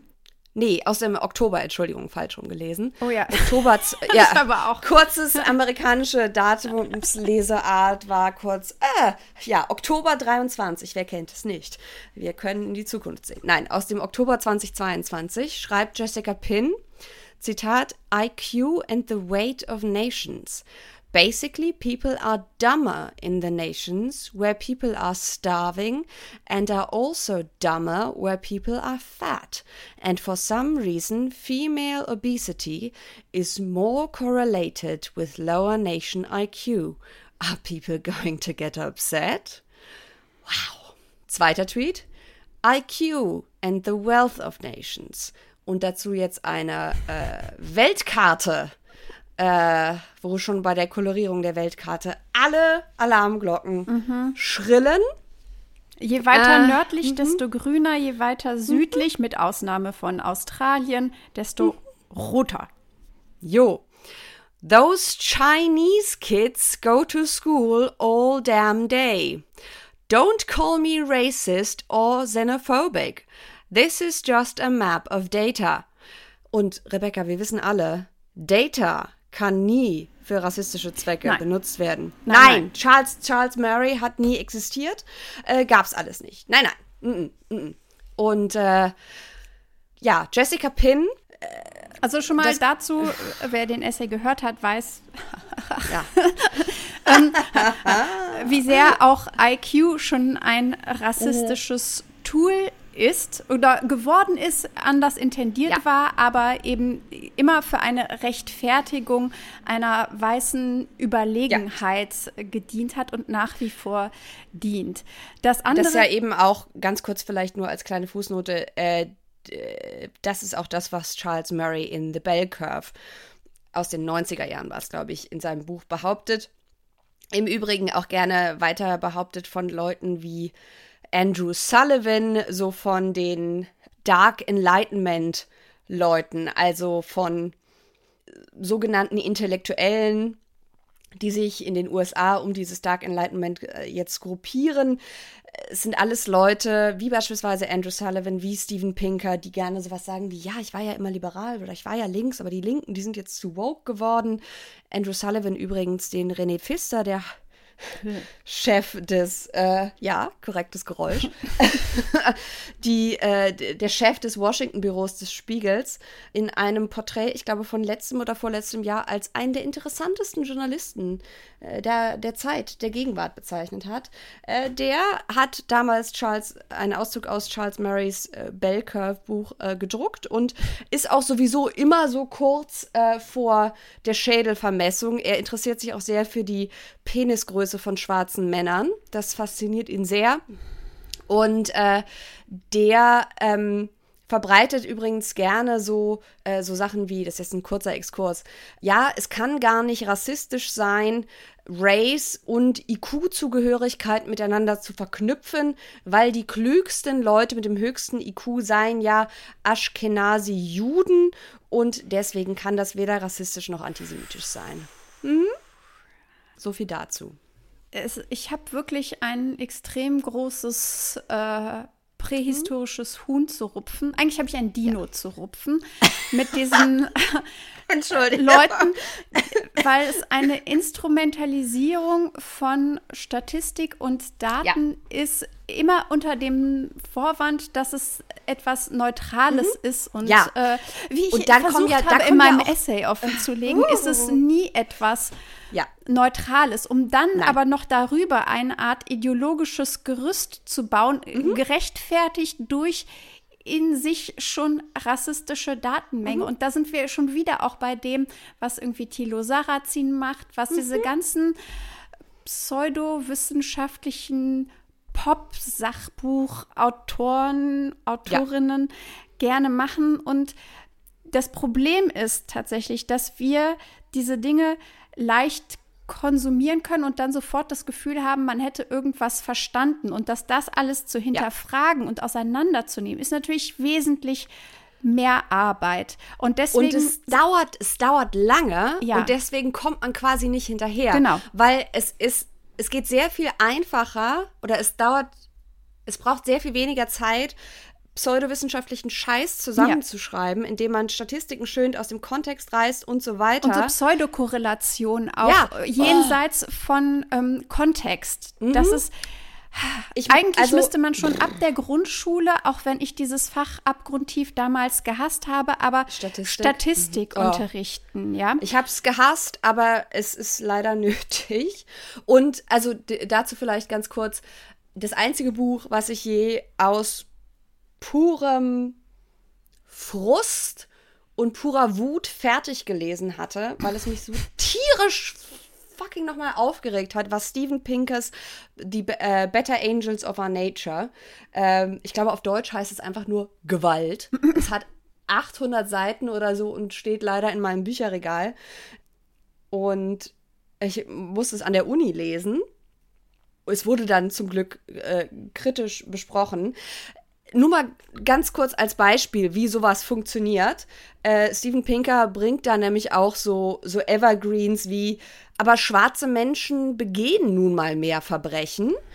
Und äh, die ganze Grundthese seines Buches ist quasi und damit Das ist übrigens ja auch etwas, was mhm. äh, Elon Musk vor ein paar Tagen auch mhm. wieder getwittert hat. Ne? Na also klar. Es ist, äh, ja. es ist jetzt nicht ein, ein etwas, was nur in den mhm. 90ern mhm. speziell nein, ist, sondern nein, nein, es ist nach wie vor äh, gerne bemühtes Pseudo-Argument. Genau. Und es ist, also in den 90ern gibt es so eine, so eine Welle an Büchern, die versuchen, Rassismus reinzuwaschen durch Pseudowissenschaft und es so neu zu verpacken. Immer super Unterfangen. Wir Top. waschen jetzt Rassismus rein. Hm, wir machen ah. das jetzt ein bisschen flauschiger und ein bisschen nicer, so für den, Sa damit es salonfähig den ist. Den Persilschein für ja, den Rassismus. Genau. Du musst jetzt, also, ne, wir haben jetzt keine Clanrobe an, aber äh, Clanmitglieder würden unsere Bücher lesen und sagen, no, ist ein bisschen beiflach gehalten, aber auf dem richtigen Weg. Aber wir reden so. jetzt nicht von äh, kriminellen Clans. Nein, nein, wir reden von Nein, nein, nein, wir reden von den Clans mit dem K. den K-Clans, den KKKs. Oh mein Gott. Jedenfalls äh, ist die Grundthese dieses Buchs und äh, das Steven Pinker Buch, was ich gerade erwähnt habe, ist nicht aus den 90ern, sondern ist, glaube ich, ich weiß gar nicht mehr, wann es ist, so 2015, 16 irgendwie so erschienen, glaube ich. Also noch nicht so wahnsinnig lange her und ist ein Buch, was auch auf so einer Trendwelle ritt, nämlich so Bücher, die so eine Variation von der These des Ende, vom Ende der Geschichte mm, ähm, mm, mm. beworben haben. Also es wird alles immer besser, Fortschritt ist unaufhaltsam Fortschritt, äh, es geht immer linear weiter ins immer bessere und eigentlich ist alles gar nicht so schlimm. Und Better Angels of Our Nature ist ja ein, ein Zitat. Also darum, da geht es quasi darum zu zeigen, warum der Mensch an sich gut ist und warum es immer weniger Gewalt gibt. So, dann hat der gute Steven Pinker macht eine fette, fette Fußnote, die vielleicht fetteste Fußnote der Welt und sagt, ich werte jetzt Daten aus zu Gewalt, die Menschen aneinander verüben im letzten Jahrhundert. Ich lasse den Holocaust aus. Ja. Hm? Und so landet ja? man dann bei. So landet man dann eben da und so bringt man mich, wenn ich ein Buch lese, mehrfach dazu, laut zu schreien und das Buch zu werfen. Was im Übrigen gar nicht so leicht war, weil es ist sehr schwer und ich werfe sehr schlecht. Deswegen sieht es auch so aus, wie es aussieht. Es ist sehr mitgenommen, nicht weil ich es so oft gelesen habe, sondern weil ich so unfassbar wütend war beim Lesen. Und ich hoffe nach wie vor dabei, dass Michael Hobbs eine Episode zu diesem fürchterlichen Steven Pinker-Machwerk, er hat noch viele andere fürchterliche Bücher geschrieben, aber zu diesem Buch macht in seinem Podcast If Books Could Kill. So sieht übrigens ähm, meine Kopie mhm. von äh, Iron Rand alte, Atlas Shrugged ah! aus. Die ich, ich wollte gerade sagen alte weise Männer, aber nee, nee, nee, alte weise Männer habe ich nicht, nicht zu viel so der Ehre geworfen. ähm, es ist auch im Vergleich oh. zu Atlas Shrugged äh, oh. auch nicht so schwer. Vielleicht sollten wir mal eine eine Buchweitwurf Oh mein äh, Gott, ja. Äh, mhm. Olympiade nur für schlimme Bücher. Wir, schlimme wissen Bücher? ja, Bücher mhm. verbrennen, Icky, sowas machen wir nicht. Aber Bücher werfen Bücher kann schon werfen mal passieren. wäre eigentlich eine, eine sehr gute ähm, mhm. Alternative. Ja, ähm, ich habe jetzt sehr weit ausgeholt, um zu zeigen, dass es hier halt nicht nur um eine reine Online-Diskussion oder ja. so geht, sondern dass diese Dinge durch Akteure wie beispielsweise Steven Pinker, aber auch andere einen pseudo-akademischen Mantel bekommen oder durch Akteurinnen wie Jessica Pinn einen pseudo-frauenrechtlerischen mhm. Mantel und somit salonfähig gemacht werden und auch als mh, hm, intellektuell ernstzunehmend sich, sich anziehen quasi. Ja, ich weiß und, nicht, ob ich so weit bei Jessica Pinn gehen würde, aber der ja, Versuch, der Versuch ist, wird auf jeden Fall ja. unternommen. Und ich muss sagen, ich weiß nicht, wie, wie bist du auf, auf Jessica Pins Eskapa jüngste Eskapaden gekommen? Weil du hattest sie ja schon vorher auf dem Radar. Ja, ich habe sie schon lange auf dem Schirm, weil ich eben über mhm. ähm, das Unwissenheit, über die Klitoris, über tatsächlich auch die Vermessung von Vulven, gehe ich ja kurz im Essay auch drauf mhm. ein, ähm, recherchiert hatte zu meinem letzten Buch. Und dann war ich eben auch auf Jessica Pinn gestoßen und dachte am Anfang kurz so, da sie ja auch bei, von der New York Times interviewt worden war, ach, das wäre ja. eigentlich eine Person, mit der ich auch gut darüber sprechen könnte. Also auch hier, ne? Also eine Person, die zwar vielleicht selber jetzt nicht irgendwie äh, äh Bücher schreibt, die dann in, in irgendwie, weiß ich nicht, akademischen Kreisen gelesen werden, aber die von Medien wie der New York Times, ja. wie, wie, wie, nennt man das Profile? Äh, die, die äh, haben, ja, jetzt habe ich selbst vergessen, wie man das hä? sagt. Also, die haben ihr eine die sie Plattform geboten. haben. Sie haben ihr eine Plattform gegeben und sie somit als ernstzunehmende Akteurin legitimiert. Genau. Und auch wenn es in ihrer Entwicklung eine Steigerung gab, muss ich ja. sagen, selbst zu dem Zeitpunkt, als die New York Times sie mhm. interviewt hat, waren schon äußerst problematische mhm. Takes von hier online, auf die ich dann auch gestoßen bin, weswegen mhm. ich mich dann dazu entschieden habe, sie weder anzuschreiben noch über sie zu schreiben, mhm. weil mir ziemlich schnell klar war, dass das eben eine zum einen sehr tief traumatisierte, aber auch hochproblematische Person ist. Ja. Übrigens etwas, wovon ich denken würde, dass das New York Times JournalistInnen mhm. auch hätten zu dem äh. Zeitpunkt rausfinden können. Rausfinden können. Wollen ist eine andere Frage. Richtig weil auch das muss man sagen, da gibt es jetzt mhm. auch eine, ähm, oder besser gesagt zwei Episoden, die ich gerne dazu verlinken würde. Das eine ist eine Episode von If Books Could Kill über ja. die New York Times Coverage äh, über ähm, Transmenschen und es gibt auch eine. Vor allem Transkinder und ja. äh, so Takes wie es gibt jetzt immer mehr Transkinder und so weiter. Also über die Trans, ja, aber über insgesamt die transfeindliche Berichterstattung. Genau, und eine ähm, fast also ich will die Arbeit von Michael Hobbs an der Stelle gar nicht kritisieren, aber für mich zumindest ähm, ja. noch mehr mhm. insightful, äh, wie sagt man, ähm, aufschlussreichere, aufschlussreichere ähm, Folge von You're Wrong About ja. Ähm, mhm. über eben das gleiche Thema und beide mhm. Folgen mhm. verlinken wir auch in den Show Notes. Deswegen, ja, also bei der New York Times sind tatsächlich begründete Zweifel, ob, selbst wenn sie die problematischen mhm. Takes der Jessica ja. Pin zu dem Zeitpunkt schon gefunden hatten, ob sie sich da nicht entschieden haben, wir bieten der Frau trotzdem unsere Plattform. Ja, eigentlich, oder, äh, oder unter Umständen sehen wir genauso. Ne? Ja, genau, das, das, darauf wollte ich hinaus, ohne es sagen zu müssen. Gut, dass du das ich gemacht hast. Ich habe da plump mit der ja. rhetorischen Keule reingeplatzt. Ähm, ja, deswegen hatte ich Jessica Pin schon seit geraumer Zeit, länger als mhm. mir lieb ist, auf dem Schirm und habe sie natürlich dann sofort wiedererkannt, als sie getwittert hat und sie als The Lady with the Pussy Phrenology quasi viral mhm. gegangen ist. Es, es ist auch, vielleicht sollen wir, sollen wir kurz was.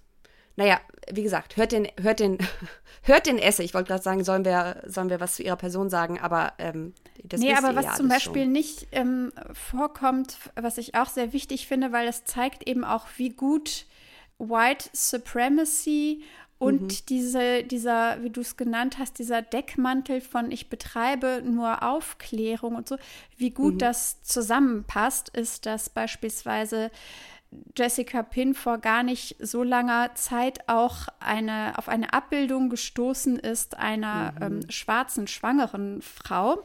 Und es war eben eine medizinische ah. Abbildung. Mhm. Äh, des, des Fötus im Bauch einer Schwangeren und sie meinte darauf sofort zu erkennen, dass diese Frau genital beschnitten worden sei, was ja, weil diese äh, Illustratorin aus Nigeria stammt, ja dann auch da damit quasi, da in Nigeria Genitalverstümmelung gang und gäbe ist. Äh, Fußnote in Nigeria auch ist Genitalverstümmelung gesetzlich verboten. Es ist tatsächlich so, dass es in vielen Gebieten noch mhm. Praxis ist, aber es ist gesetzlich verboten. Und es wurde auch von mehreren MedizinerInnen gesagt, diese medizinische Abbildung konzentrieren sich halt immer auf eine bestimmte Sache. Und in dem Fall war das eine Konzentration auf den schwarzen Fötus, weswegen dann alles, was drumrum ist, dann vielleicht weniger detailgetreu dargestellt wird. Aber für Jessica Pin war das ein klarer Fall von einer genital verstümmelten Frau, die dort wie ganz normal illustriert worden ist, was es nicht ist. Dazu muss man auch noch sagen, die Anzahl von medizinischen Abbildungen, die überhaupt Menschen, die nicht weiß sind, zeigen, ist mhm. so unfassbar gering, dass man wirklich schon mit einer ja, böswilligen und rassistischen Ideologie daherkommen muss, um dann so eine Abbildung sich vorzunehmen und daran meinen zu müssen, irgendetwas zu erkennen, was de facto nicht der Fall ist. Aber das wahrscheinlich äh, findet Jessica Pin es ohnehin problematisch, wenn schwarze Menschen überhaupt in medizinischen Abbildungen mhm. zu sehen sind. Ja. Und man kann nicht häufig genug sagen, es ist ein riesen, ein Riesenproblem, dass es die überhaupt so wenige Abbildungen gibt, weil es viele mhm. beispielsweise Hautkrankheiten ähm, gibt, über die immer noch nicht ausreichend Diagnosetools verfügbar sind, weil es bis vor ein paar Jahren nicht ein einziges medizinisches, mhm. dermatologisches Buch gab, was quasi Ekzeme und Ausschläge und verschiedene Hautkrankheiten an Häuten, Häuten klingt ganz komisch, ne? Aber ich glaube, an, der einfach nur an der Haut von und dann genau, plural. an der Haut von Menschen gezeigt hat, die nicht weiß sind. Also mhm. es ist da ähnlich tatsächlich wie ähm, das, das die, die große Unbekannte über die Klitoris und ähm, eine Vulva-Anatomie gibt es auch einen riesen Bereich an nicht bekannten mhm. Dingen, ähm, was in der westlichen Medizin einfach daher rührt, dass sie extrem weiß normiert ist. Mhm.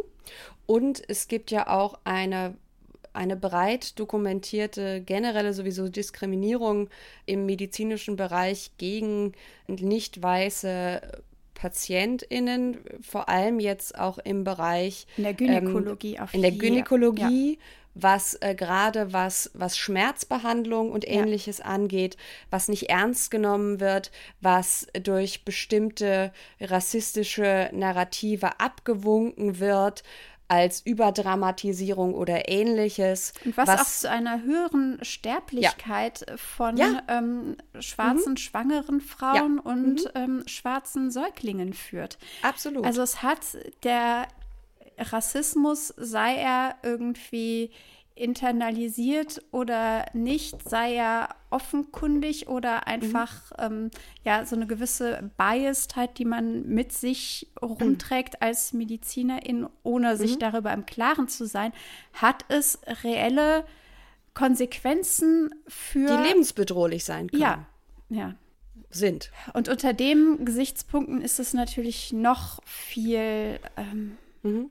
Ja ärgerlicher es und auch un, also auf eine Art und Weise unverschämt, die es für mich schwierig macht, das in Worte zu fassen. Ja, es ist fahrlässig und es ist unfassbar dreist äh, in einem.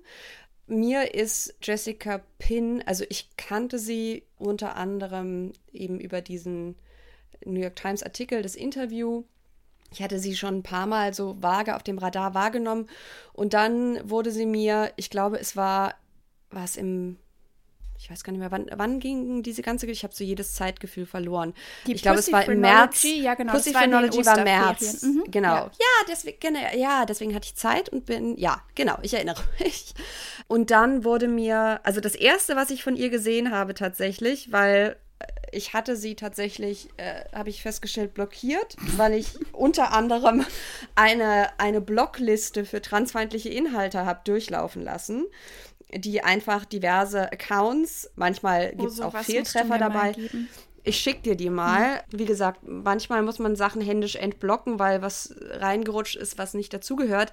Aber es ist sehr hilfreich, weil jedes Mal, wenn ich irgendwas zum Thema Angriff auf äh, Transrechte schreibe, werde ich überschwemmt. Ich muss wirklich sagen, also diese Turf-Bubble ist mit das Schlimmste an Online-Bubblen, die es im Moment so gibt. Es ist, es ist teilweise noch krasser als das, was man von offenen rechtsextremen Getrolle bekommt. Das, was da auch an äh, Gewaltfantasien und Aggressivität kommt, ist wirklich unmatched. Und ähm, deswegen habe ich ihren Twitter-Account, den von Jessica Pitt lange nicht wahrgenommen, bis mir ein Screenshot in die Timeline gespült wurde, äh, wo ich das Gefühl hatte, ich möchte am liebsten meine Augäpfel in Säure tunken, um das nicht mehr zu sehen. Das war ihr Screenshot, ein, ein Tweet von 2021 mit dem Kadaver und der Klitoris. Das ist nämlich auch noch mal eine Sache. Ne? Also Jessica Pinn stellt sich ja da als jemand, der ne, stelle nur Fragen, just asking questions und es geht hier um medizinische Akkuratheit. Äh, und sie hat quasi einen Research-Interest, der aber große ethische Probleme auch scheinbar mit sich bringt. Soll ich es einfach mal kurz vorlesen? Ja, man muss vielleicht vorher noch dazu sagen, sie ist anscheinend eine Frau mit absolut unlimited resources. Also sie kommt wohl aus einem sehr, sehr reichen Haus mhm. und ähm, der Vater ist ja Arzt, ne? Ja. Und kann, hat also Ressourcen, die ihr zur Verfügung stehen für ihre diversen, in Anführungszeichen, Forschungsinteressen, die ansonsten mhm. kaum ein Mensch zur Verfügung stehen hat, weswegen es eben auch mhm. dazu kam.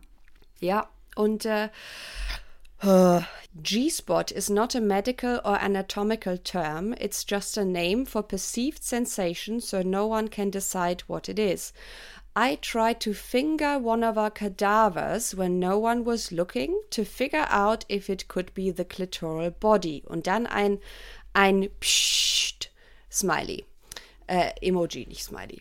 Ähm, dazu kurz vorneweg, die Reaktionen auf diesen Tweet waren erwartungsgemäß ähm, so entsprechend, wie man sich das halt denken kann, wenn jemand schreibt, ich habe ein, eine Leiche gefingert, um zu gucken, ob der es der G-Spot ist oder der oder die Klitoris. An sich ist die Forschung auch an Leichen, die ihre äh, von, von verstorbenen Menschen, die ihre Körper der Wissenschaft zur Verfügung gestellt haben, natürlich erstmal was, was nicht icky ist, auch wenn das jetzt vielleicht was ist, was man sich im alltäglichen Leben so schlecht vorstellen kann, wenn man nicht beruflich regelmäßig damit zu tun hat. Na, sagen wir, es gibt legitime Forschungsinteressen ja, genau. und illegitime. Fingerba Fingerbanging äh, Kadaver ist jetzt nicht das, was ich als legitimes Forschungsinteresse nennen würde. Vor allem, weil die Art und Weise, also erstens, wie sie es formuliert hat, also dass sie da von Fingern schreibt, äh, das also sexualisiert, was ja mit dem, mit dem, in Anführungszeichen, Forschungsinteresse erstmal nichts zu tun hat. Aber es ist ja auch noch so formuliert, als hätte sie es heimlich machen müssen, mhm. weil es, ich nehme an, nicht aufs Ethikformular gepasst hat.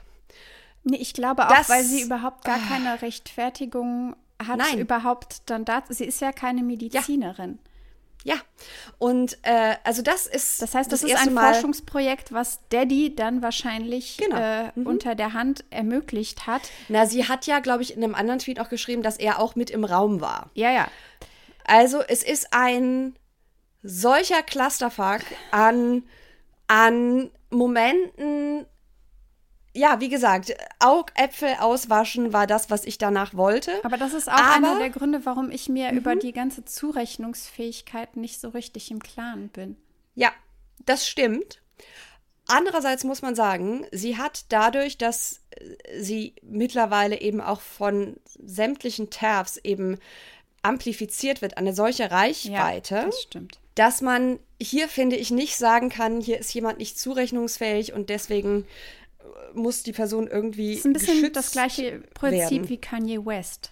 Ja, das kam mir, der Gedanke kam mir nämlich gerade auch, mhm. weil äh, es ist ja nicht nur so, als wäre das, was sie sagt, das wäre schlimm genug, als wäre, wären ihre Takes, also die Annahme, dass es eine bestimmte Norm von Vulven gibt und sie ist jetzt die Vulva Police und äh, sucht weil das aber das ist ja genau das was sie macht ne?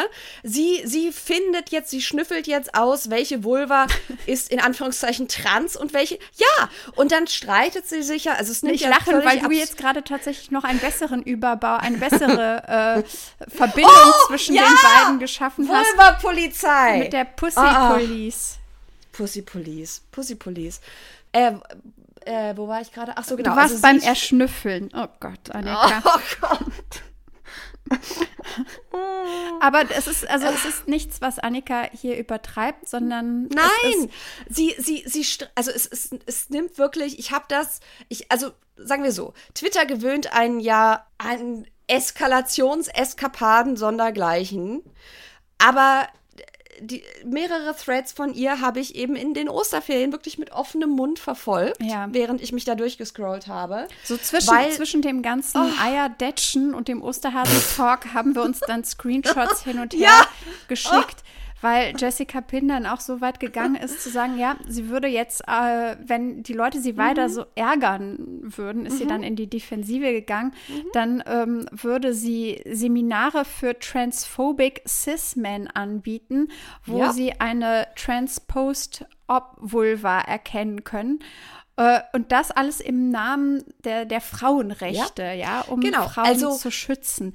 Implizite das, Androhung von Gewalt, ja. von, von Nutzung von heterosexueller Cis- von Cis-Männern ausgeübter Gewalt Ja. gegen Transfrauen, während man gleichzeitig noch dieses Transfrauen wollen ja Heteromänner nur austricksen äh, Narrativ mit bewirbt, was ja übrigens auch, wie gesagt, tödliche Folgen haben kann. Ne? Also Trans Panic Defense ist in einigen Staaten in den USA wie äh, genau wie Gay Panic Defense oder war es zumindest ähm, eine eine, eine legitime Verteidigung, wenn es um einen Hate Crime ging. Also wenn die Person, nachdem sie in Anführungszeichen rausgefunden hat, dass die Person gay oder trans ist, ähm, sie dann tötet, als "Ah, ich war so schockiert darüber, da musste ich die Person umbringen. Ne? Also I will seriously make a YouTube video explaining the difference between trans and cis vulva and market it as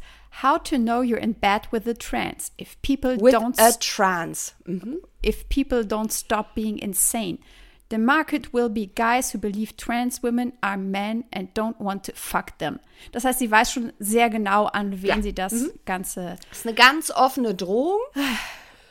Und äh, sie hat ja dann auch sich in ihren Kommentaren, weil ihr eben, also, ne, sie hat eben in, in diesem, diesem Kunstprojekt, also dann so mit, weiß ich nicht, Microsoft Paint eingekringelt in Rot, was die angeblichen Transvulven in Anf Anführungszeichen sind. Also, wenn ich Wir eine haben- Sache mit Jessica Pin Ja. gemeinsam habe, dann sind das shitty Photoshop-Skills. Weil sie macht das ungefähr genauso äh, hässlich äh, wie ich. Ja, aber das ist auch wirklich die einzige Ja. Gemeinsamkeit, ja. Und ich möchte auch niemandem shitty Photoshop-Skills vorwerfen, aber es ist nochmal, es fügt dem Ganzen noch ein Layer hinzu, diese, diese roten Kringel, wie man sie auch in der WhatsApp-Kommentarfunktion einfügen. Es ist alles sehr bizarr. Und dann legt sie sich aber mit Cis-Frauen in ihren Kommentaren an, die sagen, sag mal, Frau, was geht bei dir? Meine sieht genauso aus und ich bin cis, wovon redest du hier? Und weil sie macht ja letzten Endes, ist es, und insofern ist es wahrscheinlich eine Form von, von, ja, von Trauma, na, Verarbeitung passt ja nicht so, aber von tiefen, tiefem internalisiertem Trauma, was ihre Handlung aber nicht entschuldigt, ne? Weil sie macht quasi genau das, wogegen sie vorgibt zu kämpfen, Ja. nämlich die Vorstellung äh, von quasi plastikartigen Vulven, die einer ganz bestimmten Norm zu entsprechen haben. Und um dagegen zu kämpfen, sucht sie sich jetzt Vulven raus, die angeblich keine echten, in Anführungszeichen, Vulven sind. Geht dann so weit, dass sie sich mit einem, mit einem weiblichen Pornostar äh, anlegt, die in den Kommentaren sagt, also ich kann dir gerne sämtliche Bilder meiner Pussy geben. Die sieht exakt genauso aus und ich bin auch eine Cis-Frau. Ähm, aber sie gibt sich halt nicht. Also es ist ein klassisches Beispiel auch von jemandem und deswegen ähm, ist, finde ich, auch diese Transfeindlichkeit eine so krasse Radikalisierungspipeline, weil man das besonders da immer wieder sieht.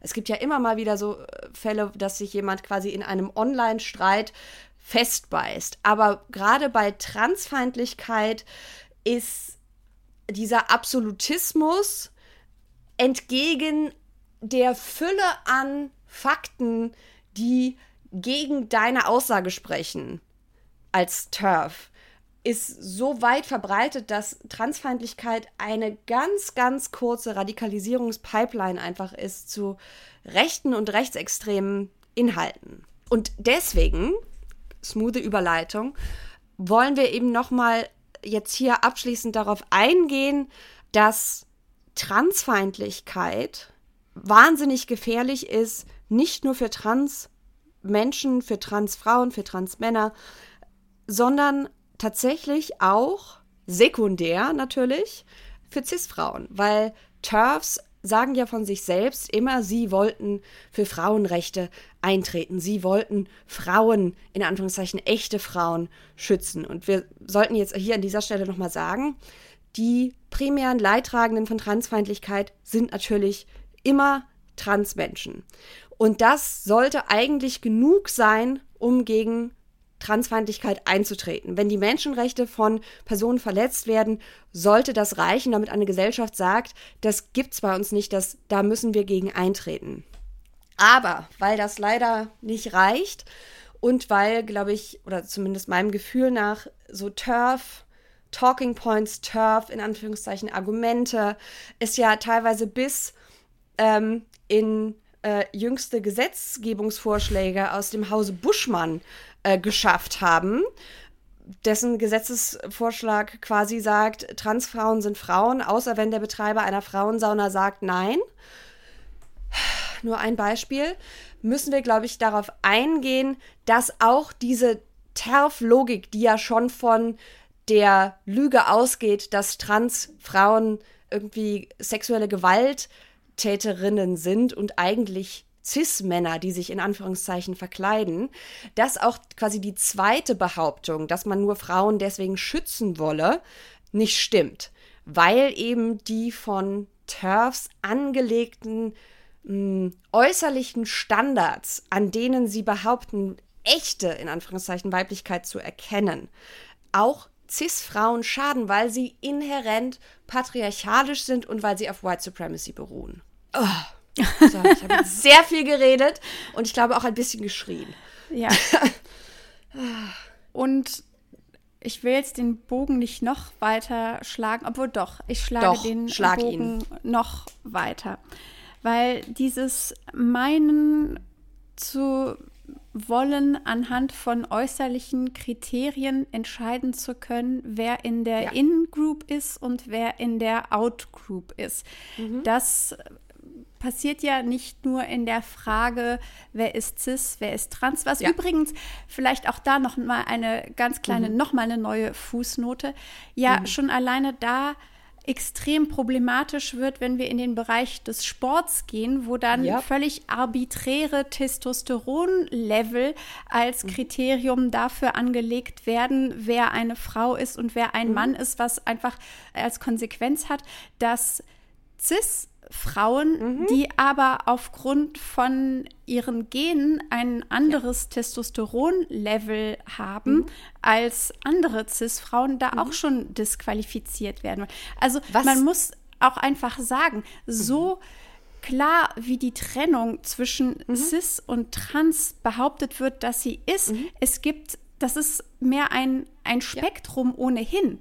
Und wo Absolut. sich Personen da ansiedeln, da kann man nirgendwo, also jeder Cut, den man macht, ist ein künstlicher Cut und die Person, die den Cut macht, übt in dem Fall mhm.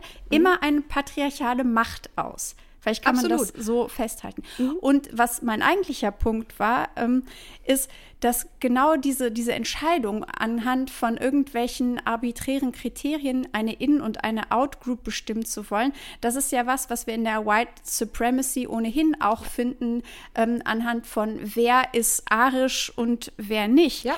Mhm. Ich habe das selbst immer, wenn ich als Kind irgendwie unterwegs war, ich habe das in Krankenhäusern erlebt, ich habe das in Kaufhäusern erlebt, dass beispielsweise meine Mutter aufgrund ihrer äußeren Erscheinung als ja, ich kann kein anderes Wort dafür finden, aber entweder als nicht deutsch oder nicht arisch genug mhm. wahrgenommen wurde, so dass einmal ein ähm, Pastor oder ein Pfarrer im Krankenhaus, als meine Mutter ähm, dort lag und die Seelsorge abgelehnt hat, gesagt hat, äh, kein Wunder bei der Nase. Also angenommen, wow.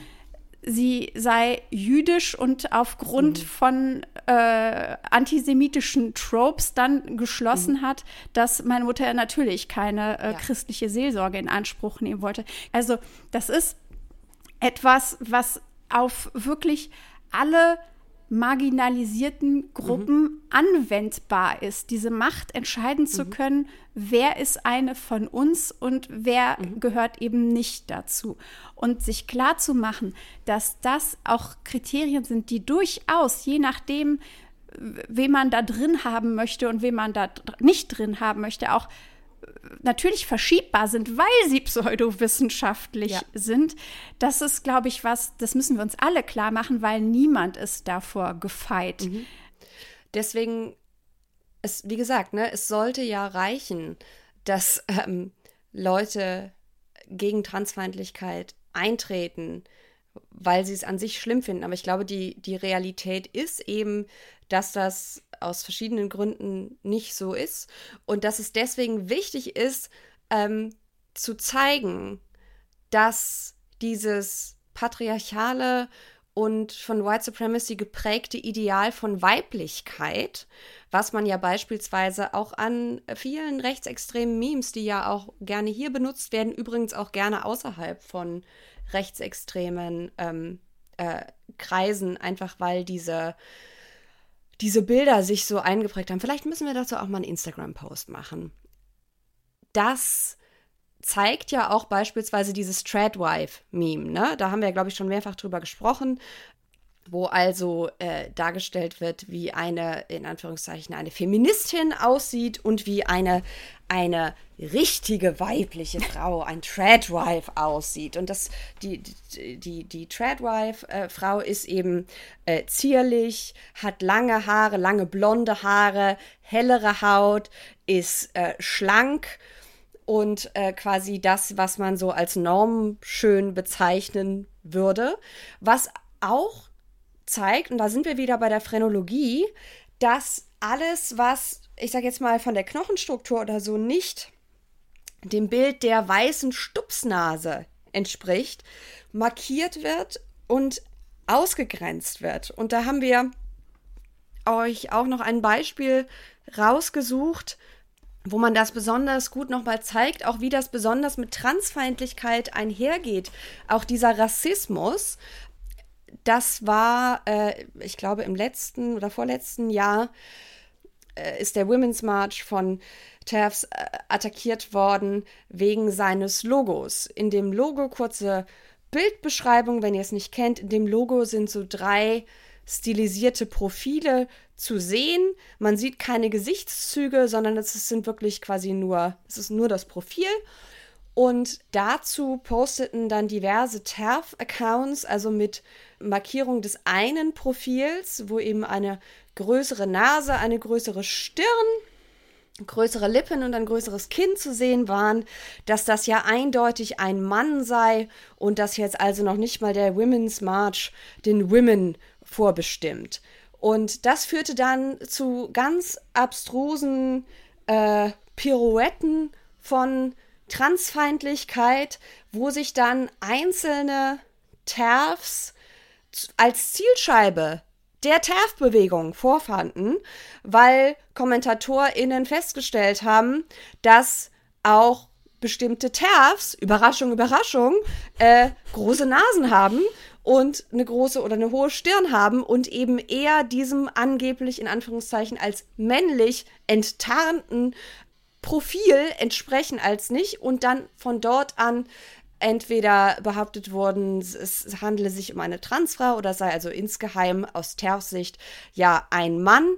Und das zeigt eben auch, dass selbst wenn man als Cis-Frau Teil der TERF-Bewegung ist, sobald man gegen diese arbiträren, diese künstlich gesetzten Grenzen von Weiblichkeit verstößt, die rassistisch sind, die patriarchal gesetzt sind, wird man sofort ausgestoßen. Das heißt, der Hass, den TERFs schüren, richtet sich nicht nur auch gegen CIS-Frauen, sondern auch gegen Mitglieder der eigenen Bewegung, sobald die eben nicht mehr diesen angeblichen Standards entsprechen. Daran kann ich jetzt nichts Problematisches finden. Sollen die sich doch von innen heraus zerstören? Aber es ist halt so, es ist so, ja, und das ist, ja, es, es, gibt es übrigens auch umgekehrt, fällt mir jetzt gerade mhm. ähm, wieder ein. Also wenn diese starken Kriterien jetzt in Bezug auf äh, beispielsweise arisch sein und nicht arisch sein, dann aufgrund von beispielsweise wirtschaftlichen Verknüpfungen dann doch wieder mh, hm, etwas politisch mhm. unpassend sind, mhm. dann wird dann mhm. auf einmal gibt es dann so völlig neue Kriterien, die dann aufgemacht werden, wieso beispielsweise Menschen im Südpazifik Pazifik auch ähm, von den Nazis als braune Arier ja. bezeichnet mhm. wurden. Also das ist, ist ich glaube, deutlicher kann man nicht machen, falls mhm. es an der einen oder anderen bisher vorbeigegangen ist. Es ist Pseudowissenschaftlichkeit, die einfach nur einem Machterhalt zu dienen hat. Mhm. Was anderes ist es nicht. Und es ist auch jetzt, um nochmal auf diese sogenannten Bathroom-Builds, die jetzt in äh, vor allem beispielsweise in Florida verabschiedet werden. Es ist eine Folge von solcher Gesetzgebung, dass anhand von Äußerlichkeiten ausgewählt oder geurteilt wird, wer ist trans, wer hm. ist cis, weil äh, man noch zumindest keine Genitalkontrolle auf dem Klo hat vorher. Auch da googelt es nicht. Es gibt diverse TERF-Fantasien, wie das aussehen könnte. Von, da muss man kurz das Chromosom testen, bevor man aufs Klo geht. Auch das würde im Übrigen erheblich vielen Cis-Frauen Überraschungen äh, bereitstellen, was im Übrigen der Grund ist. Es gibt viele Bio-LehrerInnen, die dazu schon gepostet haben, dass das einer der Gründe ist, warum man solche äh, Chromosomen- und Gentests und sowas nicht im Bio-Unterricht macht, weil manche Menschen vielleicht nicht wissen, dass sie eine andere Chromosomenkonstellation ja. haben wie ihre Genkonstellation ist, weil man es ihnen eben nicht ansieht und weil man es ihnen vielleicht auch nie gesagt hat und weil es auch vor allem scheißegal ist. Aber da man das also nicht kann, geht man dann nach Äußerlichkeit. In Florida drohen dann unter anderem Haftstrafen von bis zu einem Jahr. Das führt dazu, das hat mir ähm, äh, Julene Jones, eine äh, Transfrau, die ich im letzten Sommer in Austin in Texas getroffen habe, das Interview, das gesamte Interview mit ihr oder Ausschnitte von ihren Antworten zumindest könnt ihr auch auf Kreuz und Flagge hören. Vielleicht können wir das ja auch mal hier hochladen. Wir können ja auch auf unserem Patreon-Account einzelne Dateien für alle zugänglich machen, ähm, weil das, glaube ich, nochmal ganz interessante Einblicke liefert, mhm. die mir gesagt hat, schon ohne sogenannte Bathroom Bills, ist es für ganz viele Transmenschen allein der Gedanke, eine öffentliche Toilette zu benutzen, mit wahnsinnig viel Stress und Angst verbunden, was dazu führt, dass man beispielsweise dann unterwegs sich nicht traut, etwas zu trinken, was bei hohen Temperaturen verdammt gefährlich sein kann, weil man eben nicht weiß, wenn man den ganzen Tag unterwegs ist, habe ich die Gelegenheit, ohne gefährdet zu werden, aufs Klo zu gehen das bedeutet dann auch bei diesen äh, Gesetzen, die angeblich den Mädchen- und Frauensport schützen sollen, ebenso transfeindlich formuliert, dass und dort drohen ja dann tatsächlich teilweise Genitalkontrollen. Also wenn quasi der, der Vorwurf im Raum steht, der Vorwurf in großen Anführungszeichen, es handle sich um ein Transmädchen oder um eine Transfrau in einem Schulteam oder College-Team, dass diese Person dann beweisen muss, in Anführungszeichen, dass sie wirklich weiblich ist, was erstens traumatisierend ist. Wie gesagt, wir sprechen hier auch über Kinder und über Teenager, bei denen dann eine invasive Genitaluntersuchung durchgeführt werden müsste.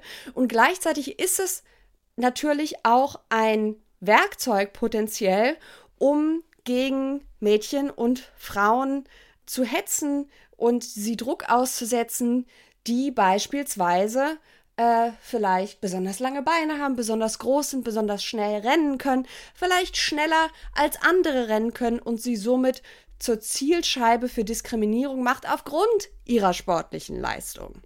Also auch dieses Argument von wegen, wir müssen den, den Frauen- und Mädchensport schützen, ist absolut an den Haaren herbeigezogen und absolut perfide.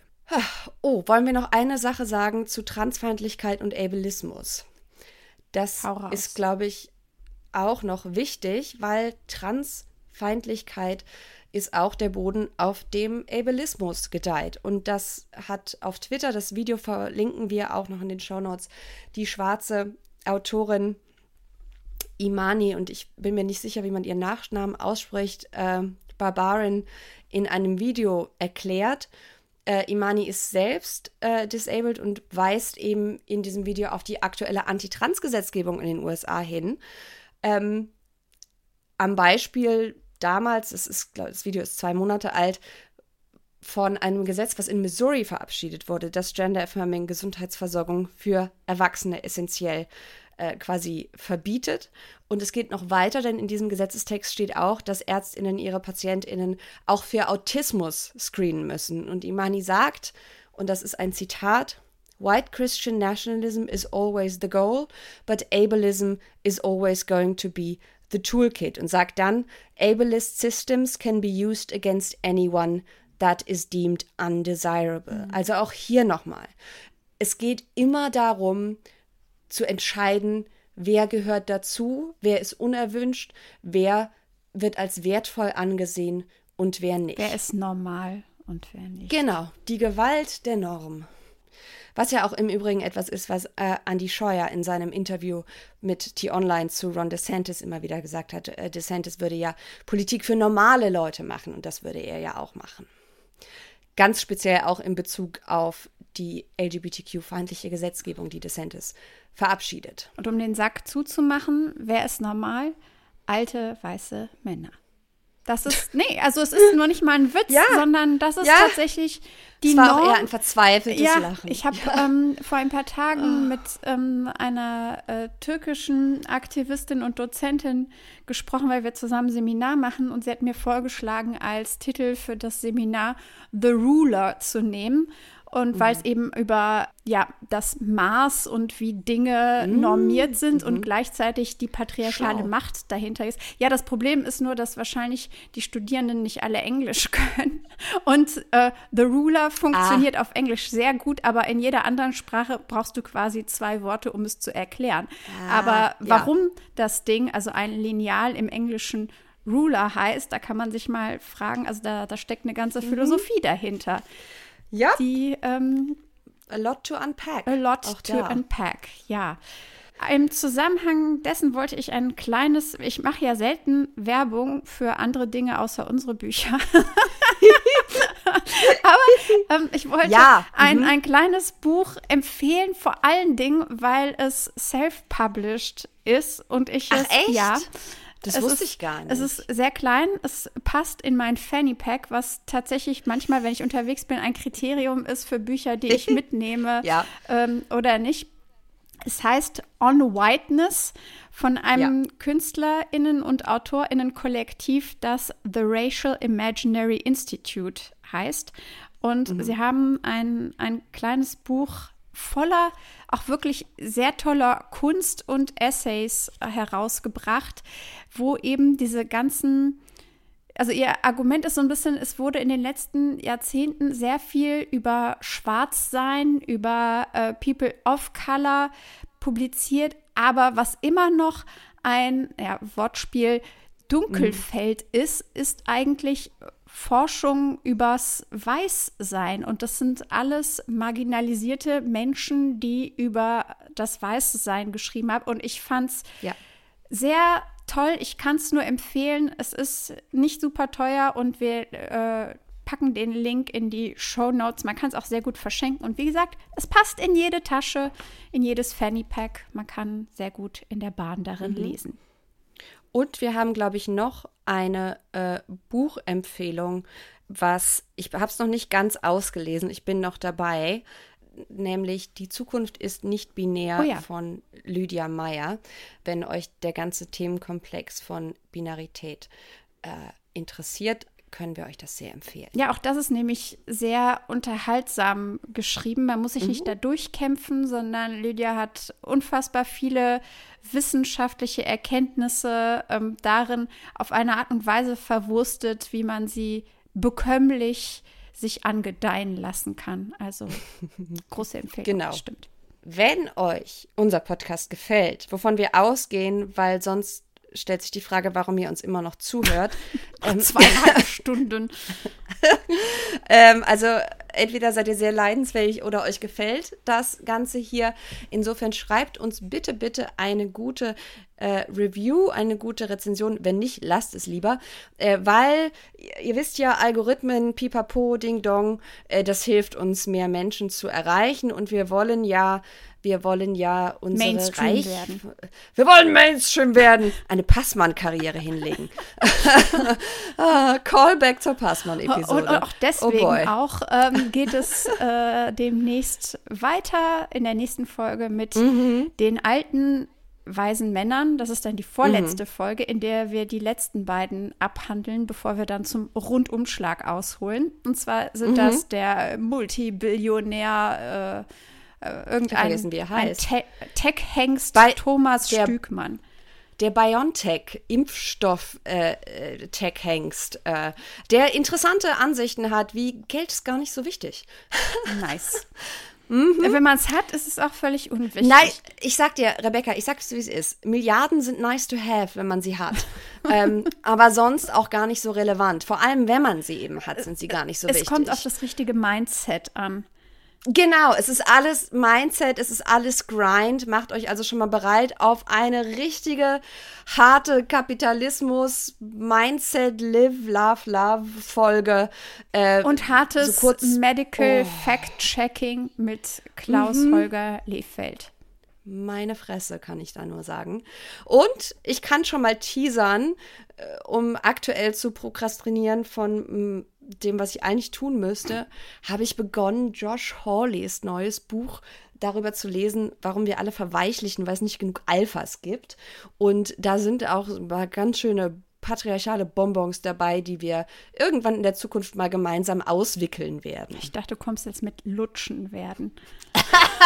nein, nein, nein, nein, nein. Also, Pat, sorry, diese, aber wer die Bonbon-Metapher aufmacht, muss auch äh, diese Bonbons, diese Bonbons den Drop schimmeln bis alle. zum Ende lutschen der, den Drops werden wir nicht lutschen, wir werden den Schimmel, den Gabbel inspizieren und sie danach in die Tonne kloppen, wo sie hingehören.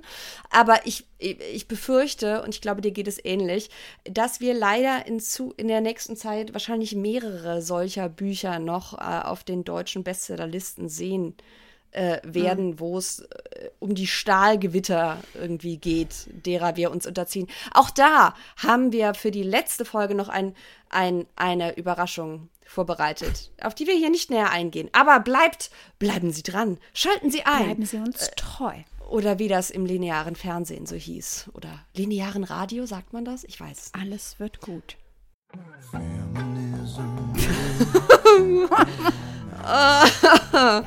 Uh, Insofern schreibt uns weiter, schreibt uns äh, Gedanken. Und du willst es auch einfach nie zu Ende. Wir hatten ein gutes Nein, Ende und du so, ja, und jetzt wollen wir das und noch. Und schreiben Sie, schreibt uns. Das ist keine es gute ist, Dramaturgie. Das ist wie, nein. was mich immer aufregt bei, ähm, also gut, ich mag sie sowieso nicht mehr, aber Woody Allen-Filme haben meiner Meinung nach oh. gefühlt oh. so fünf Enden, wo die Geschichte einfach perfekt mhm. zu Ende gehen würde, aber nein, dann noch diese Einstellung. Woody hatte niemanden, der ihm gesagt hat, genau jetzt wie Martin Scorsese, jetzt langt es, wir halten jetzt mal kurz alle die Gosch und äh, wir können uns das zum Glück sagen, deswegen ja. halte ich jetzt die Gosch, das habe ich jetzt lange angekündigt und jetzt ist sie wirklich zu. So. Hm.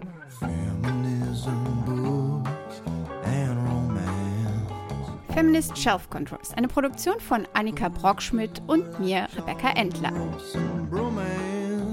Musik von Andrew Kohlberg, Sexy Voice Benny Weber. Folgt uns auf Instagram unter Feminist Shelf Control, wo wir zusätzliche Unterrichtsmaterialien anbieten. Bis zum nächsten Mal. Feminist Shelf Control.